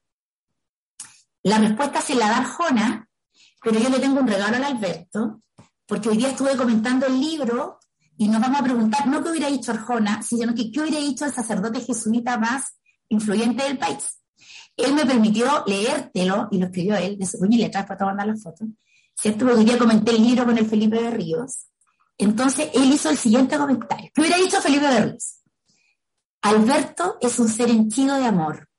Como ama, es capaz de ser el motor, es capaz de ver el, el motor de la sociedad humana, no solamente como una sociedad que está inspirada en interés económico y en el poder, sino que un lugar donde sentirse, sino que es el lugar donde sentirse amado y poder amar. Alberto humaniza en lugar de deshumanizar. Ahí, de pie forzado te lo dejo para tu próximo libro. Eh, muchísimas gracias, Marce. Muchísimas gracias. Aprovecho de agradecer también a, Felipe de Ríos, mi confesor. Confesor, sí. Yo no soy católico, pero tengo mi confesor, por supuesto. Así que, así que eres un ateo, eh, que cumple con, los sacramentos. Sí, por supuesto. Eh, no voy a, voy a citar mal porque no, no, conozco yo la cita, se la escuché al, profesor, de hecho, Rodrigo Baño alguna vez, que no sé si era Ortega o Unamuno que decía que si uno va a ser ateo, tiene que ser ateo respecto a la religión verdadera. No puede andar siendo ateo a, otra religión. a propósito de lo verdadero y lo cierto que decía el profesor Posis, que es una distinción muy, muy interesante. Gracias, Marce, por esta exposición. Eh, ahora vamos a hacer este momento eh, importantísimo que es escuchar la, grabación, el audio de, eh, que está declamado por, por, Jaime Dabañino, pero que es un texto de una autoridad importante de nuestro Estado, que obviamente por razones lógicas no puede salir durante el gobierno del presidente Viñera a hacer una exposición y por tanto vamos a escucharla. Es importante señalar que, eh, que es, una, eh, que es una exposición eh, de una persona muy culta, muy refinada y que le interesa muchísimo entonces las claves en las cuales este tipo de temas se pueden, se pueden dar. Bien, muchas gracias Darío por ponernos ahí en la grabación y comenzamos entonces con esta lectura. Dudé cuando abrí el, ahora el, el, archivo, que eventualmente el archivo no tuviera el nombre de la persona que lo hizo. Solo dudé, pero ah. no, no es el caso. No, no. Juan Sebastián, con un seudónimo, cual fraile José Amor de la Patria, desde los púlpitos de los altos grados del Estado de Chile, te dedico esta reflexión tras ser estimulado y seducido por la lectura del hermoso texto Piñera Porno, del capo de la Cosa Nostra, Alberto Magno Mayol. Valga alegría constatar que tu ocaso ha llegado, pues aún no existe pago alguno que pueda desviar el fin del crepúsculo ni el ocaso de los defraudadores. En tu retiro buscarás el sentido de la vida. No leerás a Víctor Frank, el síndrome del nido vacío y del general sin charreteras te carcomerán. En bata blanca e internado, probablemente te diagnosticarán como exhibicionista crematómano, es decir, un obseso patológico en tu adicción al dinero y la riqueza, aderezado con ostentación y un impertinente complejo de superioridad. Has querido ser el dios de los wineristas y terminarás como un demonio, una suerte de Shylock de la República. Sí, pues así como Shylock en el mercader de Venecia iba a sacar cuatrocientos gramos de carne de un sujeto vivo como garantía de un préstamo, el apetito de multiplicar tu dinero a la República le ha costado crisis y generado ira incontrolable. Tu poder siempre fue aparente, pues nunca tuviste autoritas. Siempre te han pillado, escondidito y sonriente, siempre te sorprenden en una escena porno, predicando miembro en mano, y tu principal mérito es haber convertido ello en una liturgia plutocrática.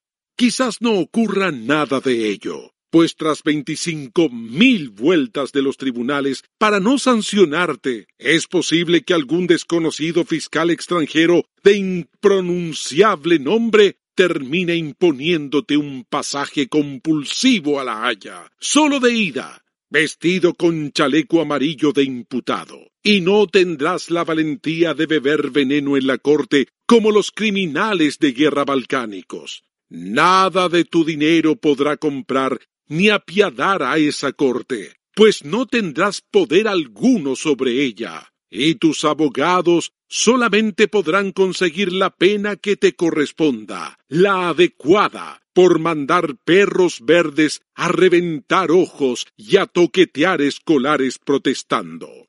Tú, que querías estatuas de bronce, tú, que querías ser más que Mami Michelle y Capitán Planeta juntos en la ONU, finalmente no diste lecciones de nada ni de gestión, ni de crecimiento, ni poder. Sentada en la Plaza Dignidad fue como un acto masturbatorio en un motel. Fuiste solo a un templo de la interacción, y peor, inmortalizaste el momento para publicarlo.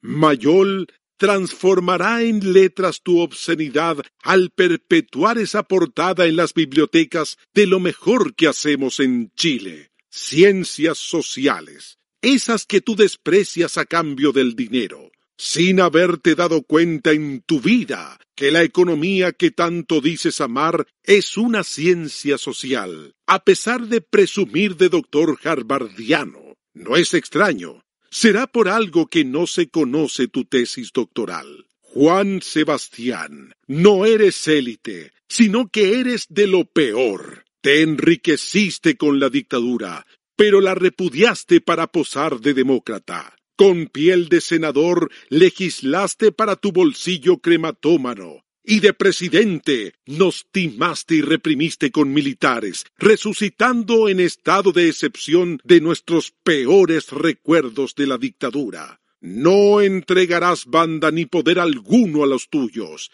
Eres un tirano impotente, sin sucesión, y no te resultó ser un faraón. No tendrás pirámide de homenaje, ni podrás llevarte al más allá tus fajos de dinero. Juan Sebastián, te has cocinado en tu propia salsa de obscenidad. Te has sido cortado antes de tiempo y no podrás volver a erguirte, pues ya no puedes desafiar las leyes de Newton. Has caído y tu despedida será como la del guatón Romo, una foto de tu pijama de palo, sin personas alrededor, pues nadie te llorará. Juan Sebastián. Ahí estamos, ahí estamos. Muchísimas gracias, Darío. Muchísimas gracias a, muchísimas, muchísimas gracias a Jaime Dabañino que, que, nos hizo esta extraordinaria grabación para poder disfrutar del, texto a partir de una voz profesional, podría haberlo leído yo malamente, así es que eh, felizmente tuvimos esta, esta extraordinaria oportunidad. Y muchas gracias a esta autoridad invisible, pero no muda, que levanta su voz y, nos plantea su parecer. Eh, muchísimas gracias. Eh, cuidaré con mi vida la identidad de esa persona. No importa cuántas veces Mirko Magari y de yo creo que pretendan decir que esa autoridad no existe, que es una mentira, una noticia falsa. No cederé, no se preocupe, estimada autoridad. Bien, em, finalmente nos quedan los dos, las dos últimas exposiciones. Eh, Marcela Sandoval, socióloga y filósofa, le agradecemos mucho la presencia y escuchamos, Marcela. Es súper difícil hablar después de esta performance. Eh, han presentado como filósofa, pero de verdad que siento que ese título me queda grande. No sé por qué no me complica tanto lo de socióloga, pero filósofa para mí es Platón, Aristóteles, me acuerdo que alguna vez a mm, Foucault se le preguntó si se consideraba un historiador y respondió, yo no soy historiador, soy simplemente un crítico. Eh, bueno, tampoco podría decir que soy crítica, con suerte soy doctora en filosofía y eso no significa tanto para mí tampoco. Em, bien, agradezco a Alberto la posibilidad que me da hoy de presentar su libro. Em, Alberto ha sido además de un excelente amigo, un maestro en mi vida, así que me honra con esta invitación, sin duda. Eh, ante la falta de costumbre que tengo en este tipo de avatares, eh, me estuve preguntando largo rato cómo debía ser hecha esta presentación. Eh, recurriendo a mis lecturas más recientes, me di cuenta que lo que tenía que hacer era un poco romper con la relación alumno-maestro y, tratar de poner un pie de igualdad en esta relación que tenemos con, con Alberto Mayol. hay un libro relativamente conocido en filosofía que se titula El espectador emancipado, de un autor relativamente conocido también que se llama Jacques Rancière. Eh, dicho muy brevemente, lo que Rancière propone es romper con la relación jerárquica que se establece entre el autor de una obra, en este caso, en el caso que analiza Rancière, un cierto tipo de teatro social, Artaud, Brecht, y el espectador. El autor como aquel que enseña al espectador lo que éste ignora y es capaz de ver sin que se le indique de manera clara lo que debe pensar, hacer y sentir frente a esa obra. Entiendo que aún no se escribe un libro que lleve por título El lector emancipado, pero creo que debería ser escrito. Porque pienso que esa es la actitud a tener cuando uno toma un libro y lo comienza a leer. Leer debería ser siempre un acto de emancipación. Y el autor del libro debería asumir que ese otro a quien se dirige es siempre un igual, que no hacen falta las sobreexplicaciones, que el lector no es un ser pasivo con quien no se pueda dialogar.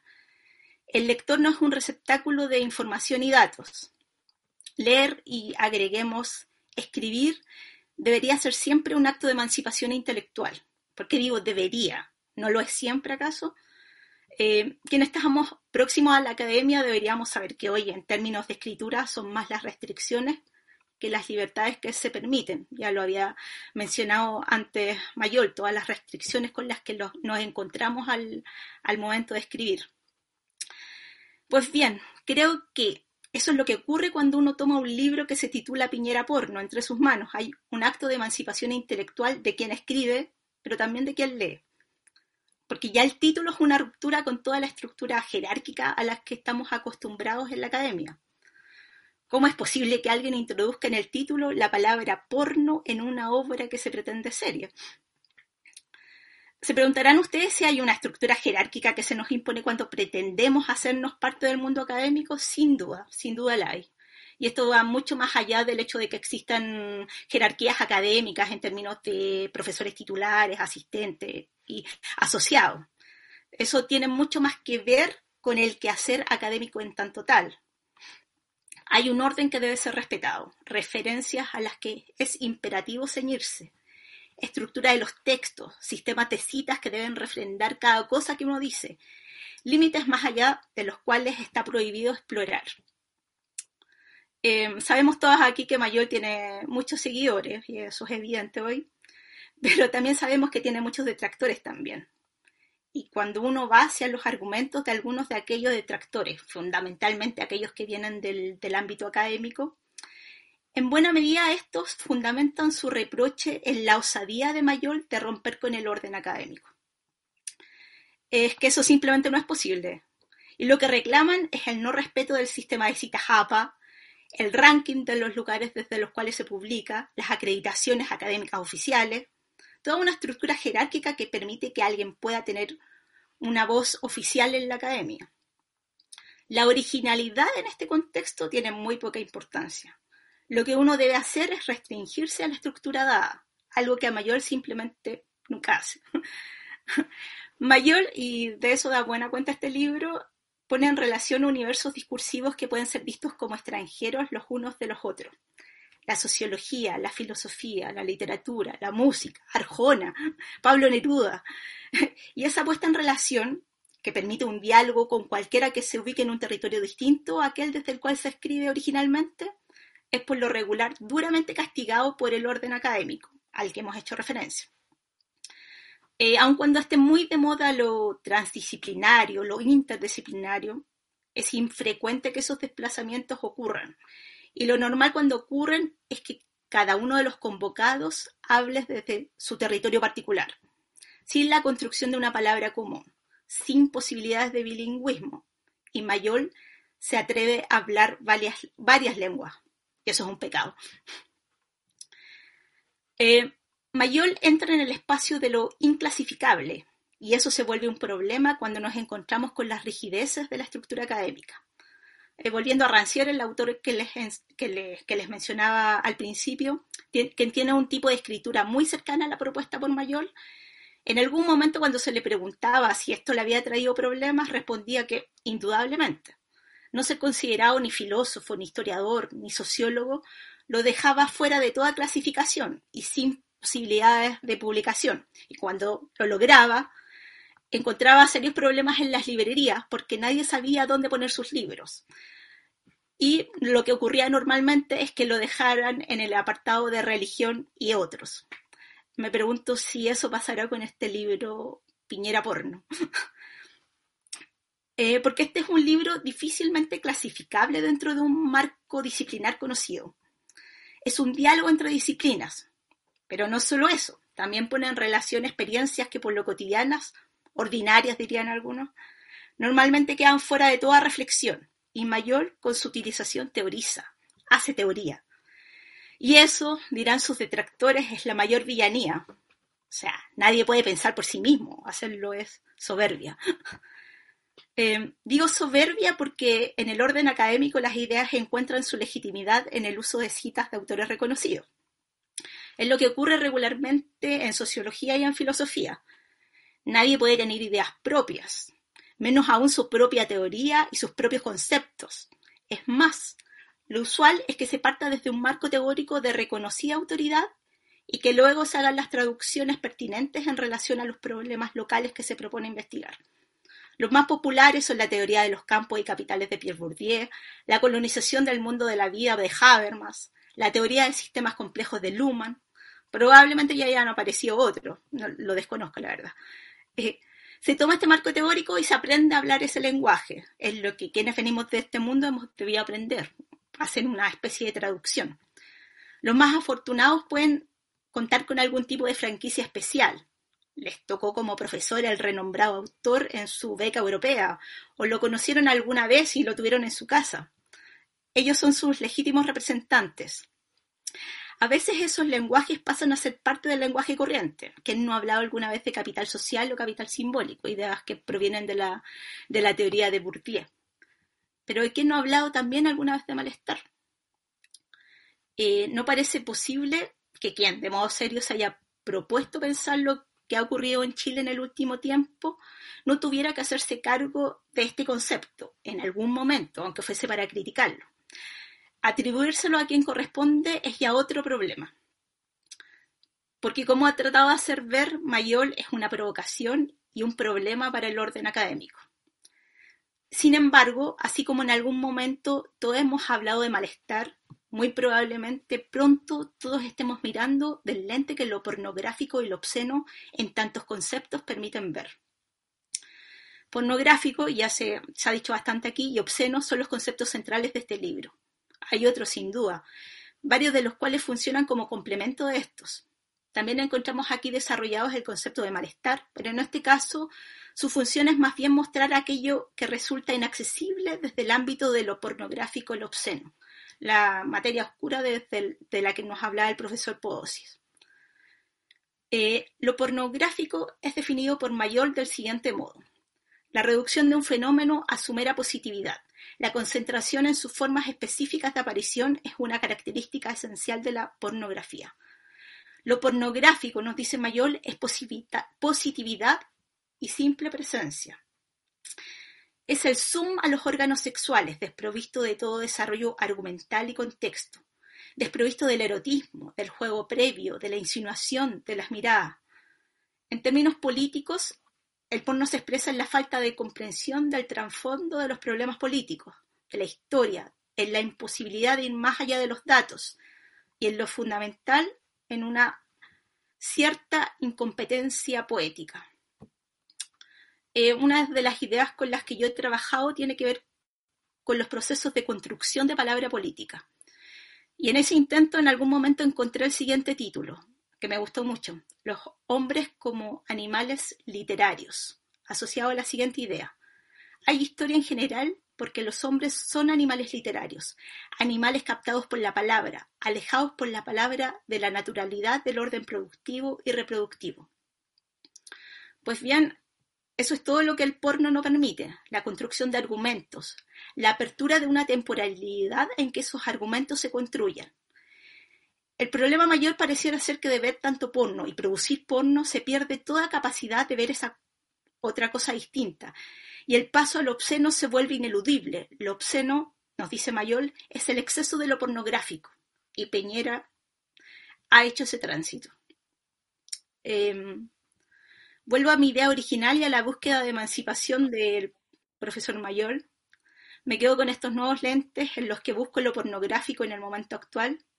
El problema para mí es ver que por donde mire en la última semana hay pornografía. Hay porno cuando vemos que cada momento, cada escena política queda reducida al zoom, al acercamiento al máximo, sin desarrollo de argumentos, sin contextos, el temor a que hubiese un movimiento raro que cambiara el curso de lo que se consideraba aceptable en términos de elecciones me parece que es parte de la condición porno de nuestra época. Todos mirábamos alertas los movimientos y palabras de Gabriel Boric, no fuera a ser que se equivocara, y no había nada más que hacer. Incluso en hechos pasados se buscaba la escena crucial, nada importaba las explicaciones, el contexto, solo hay escenas con acercamiento al objeto, no la distancia. En términos sociales, no veo una comprensión amplia de los fenómenos. En términos políticos, no veo aún la constitución de sujetos en animales literarios, seres que construyen palabra política. ¿Hemos asistido a ese proceso? Sí, creo que sí. Creo que el 2011 fue el momento en que la temporalidad poética se abrió y se construyeron argumentos que todavía están presentes, que todavía hoy utilizamos. Eh, ¿Ocurrió nuevamente eso el 2019? No lo tengo tan claro.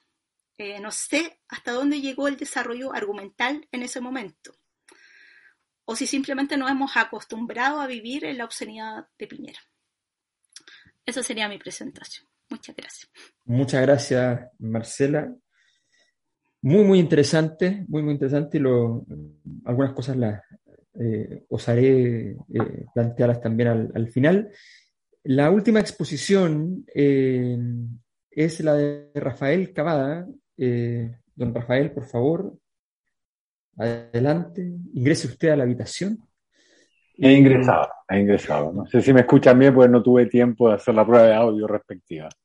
Eh, se te escucha perfectamente, perfectamente. Así es que te dejo con nuestro, con nuestro público. Adelante, por favor. Muchas gracias, don Alberto. Para los que no lo sepan, yo tengo la, el privilegio de tener todos los jueves una columna con, Alberto Mayor sobre política, en la cual usualmente terminamos hablando de lingüística, de filosofía, de psicología, de encuestas y por supuesto de la pornografía de este gobierno. Eh, que a mí, como, como a todos, me, creo que si me equivoco me pueden corregir, eh, entre la página 48 y 52 todos encontramos la carne de la definición de obscenidad, eh, de, pornografía y su relación con el, con el sujeto del libro. pero pero yo, yo, siempre suelo hacer un punteo, esta vez por razones más que obvias no pude, de, lo que voy a, de lo que voy a tratar, pero también adivinaba suponía que acá había gente mucho más preparada culturalmente que yo para hablar de algunas cosas y, elegí, hice una apuesta, como siempre, el, tema que para mí, para mí fue el que más me, me atrajo, y creo que lo hemos conversado antes, Alberto, que tiene que ver con, no solamente con esta falta de comprensión del alcance simbólico de los actos de un presidente de la República que caracteriza a Piñera. No tiene el más mínimo, o no le importa en lo más mínimo, el alcance simbólico de sus actos. Cuando deja a la presidenta del Senado hablando sola y se va, y especialmente cuando se va a sacar esa foto en Plaza Italia. Ahora, en Plaza Baqueano, o Plaza Dignidad, para que todos quedemos conformes. Eh, me, tocó por, por, algunas casualidades ser un testigo privilegiado de lo, ocurrió, de lo que ocurrió en Plaza Baqueano, y mi, mi explicación es bastante poco poco heroica, digamos. Yo, yo fui el primer día, el primer viernes, al día siguiente que se quemó Santiago, yo fui a la plaza ah, y no fui como reportero, no fui con una cámara, no, fui con mi celular y con mis ganas de ver lo que ocurría. Y continué yendo. Y vi como, como el domingo, o sea, dos días después, ya un joven al lado mío le partieron la cabeza con una, con una lacrimógena. Le abrieron un tajo de unos 4 centímetros acá. De hecho, ayudé a llevarlo a, la plaza para que lo pudieran atender.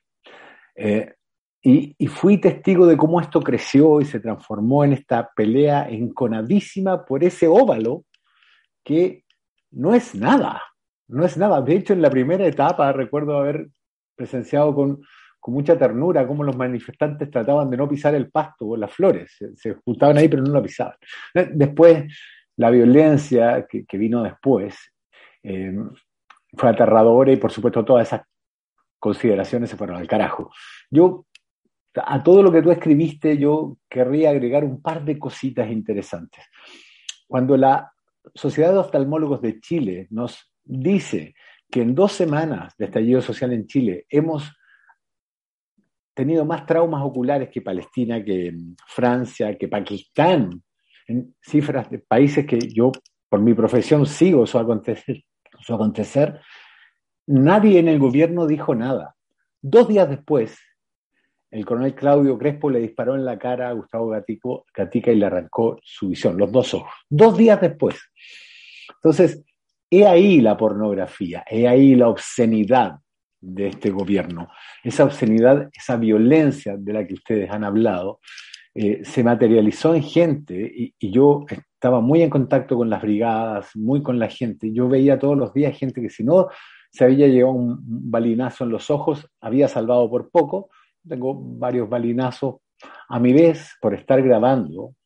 Eh, por suerte siempre grabé con el celular frente a los ojos. Eh, y, y me, me asombraba, igual que a ti, Alberto, ¿por qué esa pelea por el monumento? Esto de arrancar la estatua, conquistar la estatua del dios enemigo. Eh, no me di cuenta de cuál era el dios que trataba de conquistar esta masa gigantesca de personas, eh, todos los viernes al estilo Plaza Maidán en Ucrania o, o, las manifestaciones de Egipto, que son manifestaciones con horario, como eran en Chile, los viernes a partir de las 4 de la tarde. No me di cuenta hasta mucho después. Eh, pero, pero es el Dios del orden. No es casualidad que Baquedano haya pacificado la Araucanía ni que haya sido un general bastante mediocre en la Guerra del Pacífico, cuya táctica era avanzar. Tuvo un par de maniobras más o menos, más o menos eh, considerables, pero casi siempre su táctica fue avanzar de frente y poner el orden al viejo estilo del Antiguo Testamento, arrasando con lo que encontraba.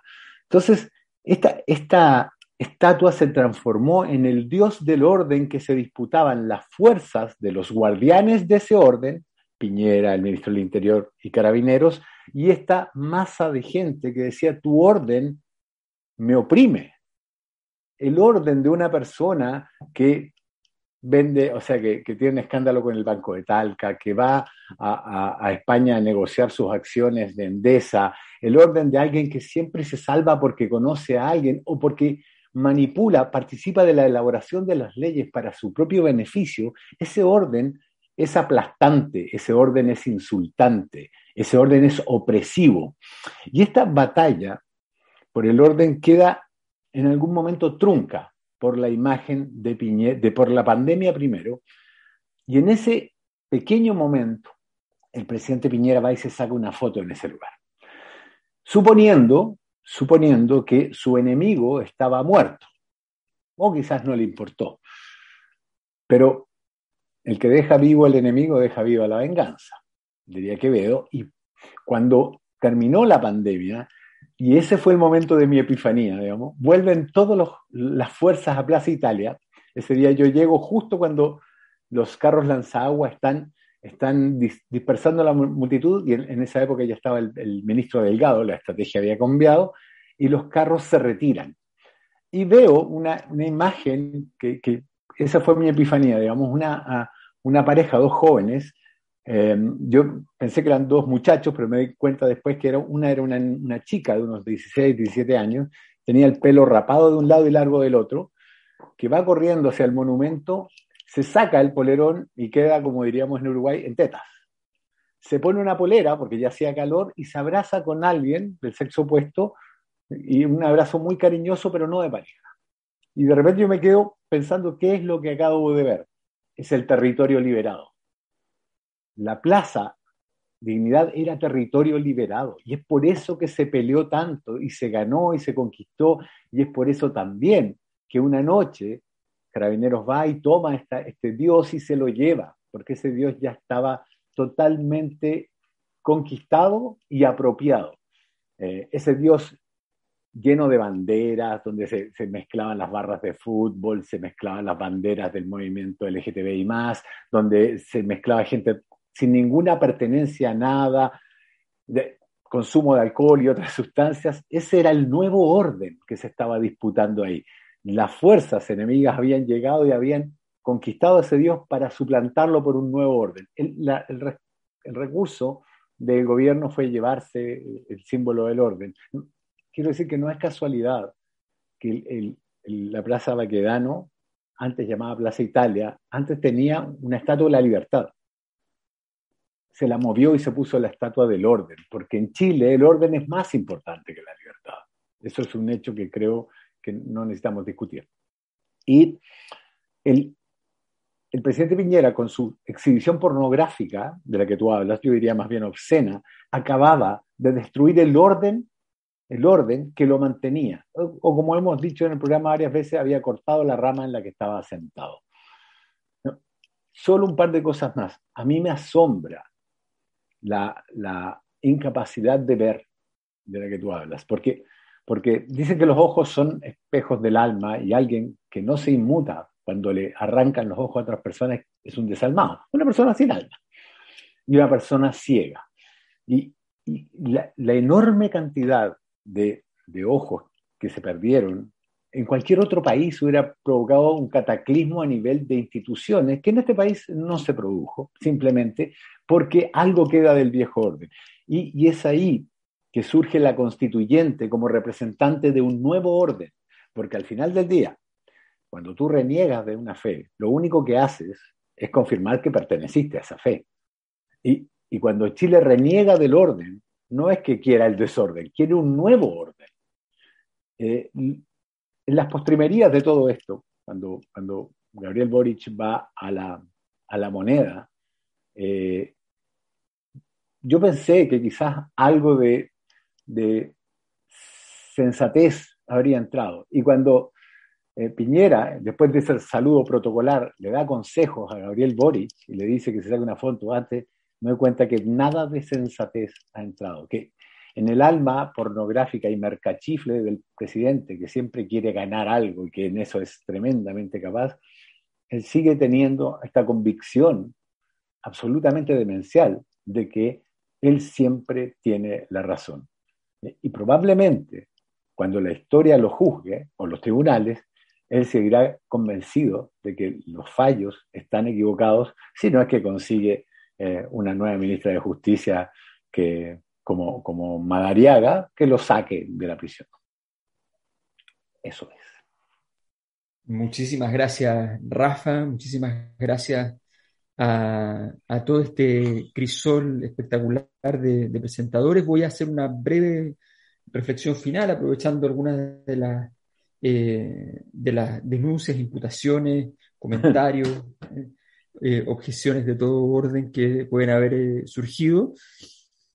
Y también de, velar un poco el, procedimiento narrativo, que creo que siempre es bueno en este tipo de, situaciones para que, para que efectivamente quede, quede claro cómo, cuál es la manera en que se, pretendió construir básicamente este, este trabajo. a ver, la pregunta la planteó directamente Jorge Podosi. Eh, eh, la pregunta, siempre las preguntas más simples son las más complicadas. O sea, como, eh, ¿qué es un bosque? La pregunta más importante de la historia es ¿qué fue primero el huevo o la gallina? Evidentemente, no tengo ninguna duda de que es la más importante. y, parece retórica, pero uno se mete un poco y ya eh, y una de las preguntas interesantes es la que planteó Jorge Pozzi respecto a lo cierto y lo verdadero. Eh, yo confío en que eh, a partir de procedimientos multivectoriales, uno cada cierto rato puede rozar algo parecido a la verdad. Y que muchas veces, confiando en la certeza, uno puede incluso, no siempre, ni mucho menos, ni, es una denostación, pero puede ocurrir incluso que acercándose a la certeza pueda alejarse de la verdad. Entonces, eh, por supuesto que trabajamos en investigación, trabajamos básicamente en el mundo de la certeza. Eh, y, yo reivindico esa, dimensión de esa actividad. Eh, o al menos trabajamos en el mundo de manejar la incertidumbre bajo una cierta protocolo de control pero creo que muchas veces abrir, abrir la, oportunidad de una reflexión que permita eh, magullar incluso, devastar la, parte de, una, de un trozo de la verdad que siempre es inalcanzable y, parece residir en un, en un, templo en el cual nosotros no tenemos, no tenemos las llaves. Bueno, me parece que es un ejercicio que, vale la pena, que vale la pena porque siento yo que, y lo siento, si no lo sé, siento yo que se abren de pronto oportunidades interpretativas que, nos ayudan a la larga, después pasa el tiempo y uno mira para atrás y dice, pucha, en realidad, sí, esto tenía sentido, esto tiene valor. Entonces, eh, yo sentí que, quería escribir un libro eh, que estuviera vinculado a la comprensión de una, de una época, eh, soy un convencido de que a veces hay que acercarse y acercarse, acercarse a los objetos que uno investiga y a veces hay que alejarse un poco y hay que mirarlos de una manera un poco distinta. Eh, sobre todo cuando son fenómenos como que tienen que ver con esto, por ejemplo, lo que decía Pozzi respecto a, la, materia oscura y, lo que sería en, el psicoanálisis la sombra, ¿no? La sombra, ese, ese, ese, ese lugar, no lugar, por supuesto, ese lugar conceptual donde reside lo ominoso, nuestra representación de, nuestra propia, de nuestro propio rasgo ominoso. Ese, encuentro de nuestra sociedad con, su propia sombra, probablemente a través de Sebastián Piñera, es un fenómeno muy interesante. Y, y, a veces es mejor no plantearlo desde el punto de vista del, mero concepto de la sombra, sino que también es explorarlo meterse en un, en un territorio. Eh, y por tanto, me tenía muchas ganas de escribir un ensayo-ensayo. Yo escribo en formato de ensayo, como género, pero escribo investigaciones normalmente, que las traduzco a formas de ensayo, lo que tiene cierta, ciertas mermas en la exposición metodológica, en fin, eh, y, acepto los costos que ello me significa en términos de la incomprensión de, mis colegas, que cada tanto después dicen, oye, en realidad si tenía metodología en eso, yo no tenía idea, que alguno, alguno me lo reconoce por ahí, eh, en una sala bien cerrada sin que lo escuchen los otros colegas, pero alguno me lo dirá.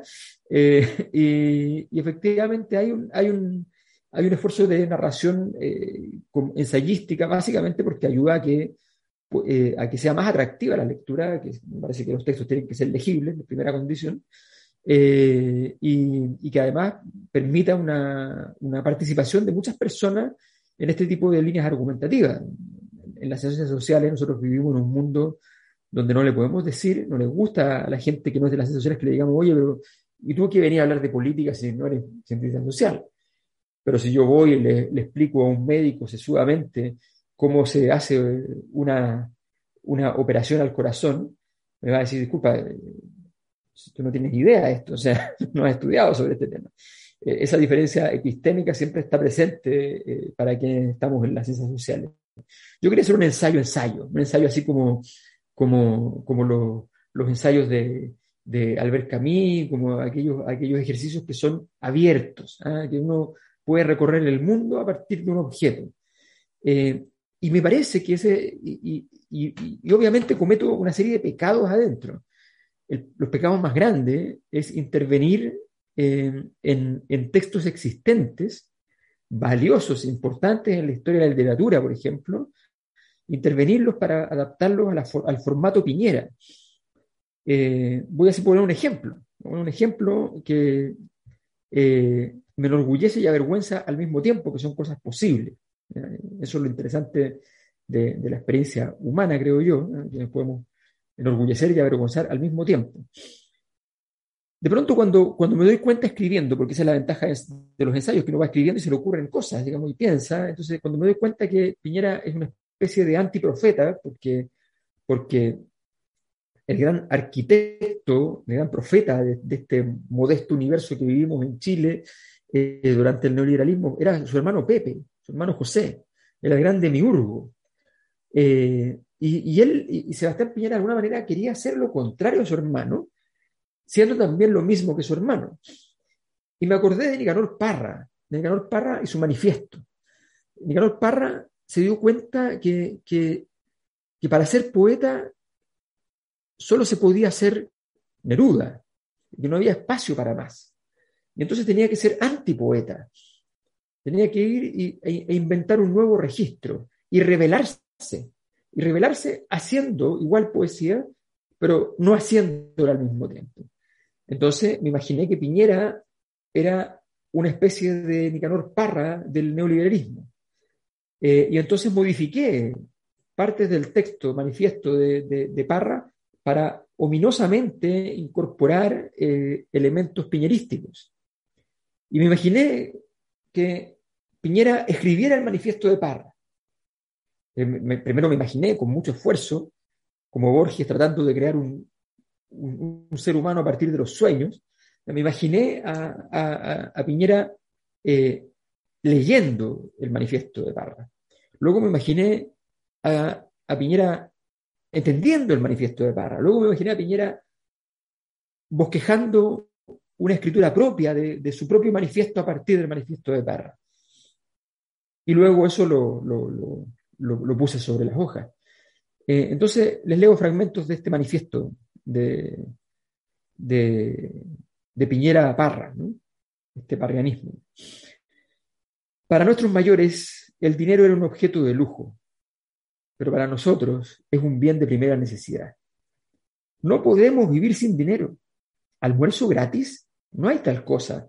A diferencia de nuestros mayores, y esto lo digo con todo respeto, nosotros sostenemos que el economista no es un alquimista, que el economista es un hombre como todos, un albañil que construye un muro, un constructor de bonos y fondos de inversión. Nosotros conversamos y luego compramos, ganamos batallas y también marchamos. No venga nuestra boca a decir que compramos, si el alma o el cuerpo, si el objeto o el sujeto. Lo hacemos en el lenguaje nuestro de cada día. No creemos en las constituciones, ese es nuestro mensaje. Denunciamos al economista de, de Miurgo, al economista de biblioteca, intelectual descalzo, sin sentido práctico. Y esto lo digo con mucho respeto, con cariño, con admiración a todo lo que han hecho. Hoy mi deber era contarle a la patria, son ellos los culpables porque ustedes buscan un culpable y no soy yo, es el enemigo poderoso, el enemigo implacable, invisible. Bueno, esos ejercicios eh, que ahora tiene algunos, ¿no? Eh, casi todo está en, prosa, normal, eh, pero tiene algunos ejercicios de esos, tienen que ver justamente con, con, con abrirnos la perspectiva respecto a, a qué es lo que pasa en esa, en esa alma y qué pasó con nosotros como país para elegirlo dos veces presidente de la República, para mimetizarnos con él. Yo, yo esto lo vi en investigaciones. El año 2009, en una, en una aplicación que hicimos largamente para escribir a Chile Profundo, que eh, Marce Mercado cometiste un pecado enorme, enorme.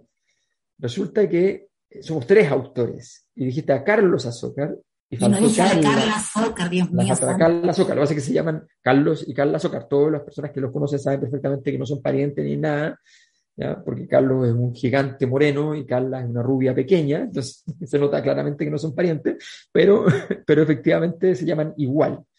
Eh, era tal la cantidad de Carlos y Carlas que había en el equipo que teníamos de investigación por entonces que a los que no se llamaban Carlos, yo también les llamaba Carlos, que era ya lo, más rápido y cómodo que había.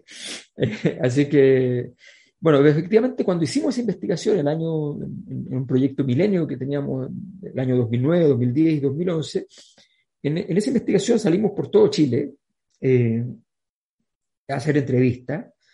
Y me acuerdo de una entrevista perfecto de un microempresario de la octava región, si no recuerdo mal, eh, que era un microempresario cuyo ingreso, cuyo ingreso hogar era inferior al sueldo mínimo porque él no trabaja, era un microempresario, por tanto no, no, tenía el régimen de un salario mínimo. Ganaba de entonces eh, 200 mil pesos mensual. Pero él nos explicaba, primero que él era alguien de clase media, porque era una persona limpia, ordenada, que se preocupaba de, su familia, eh, que tenía valores. Nos decía que además era de clase media ascendente. Ascendente.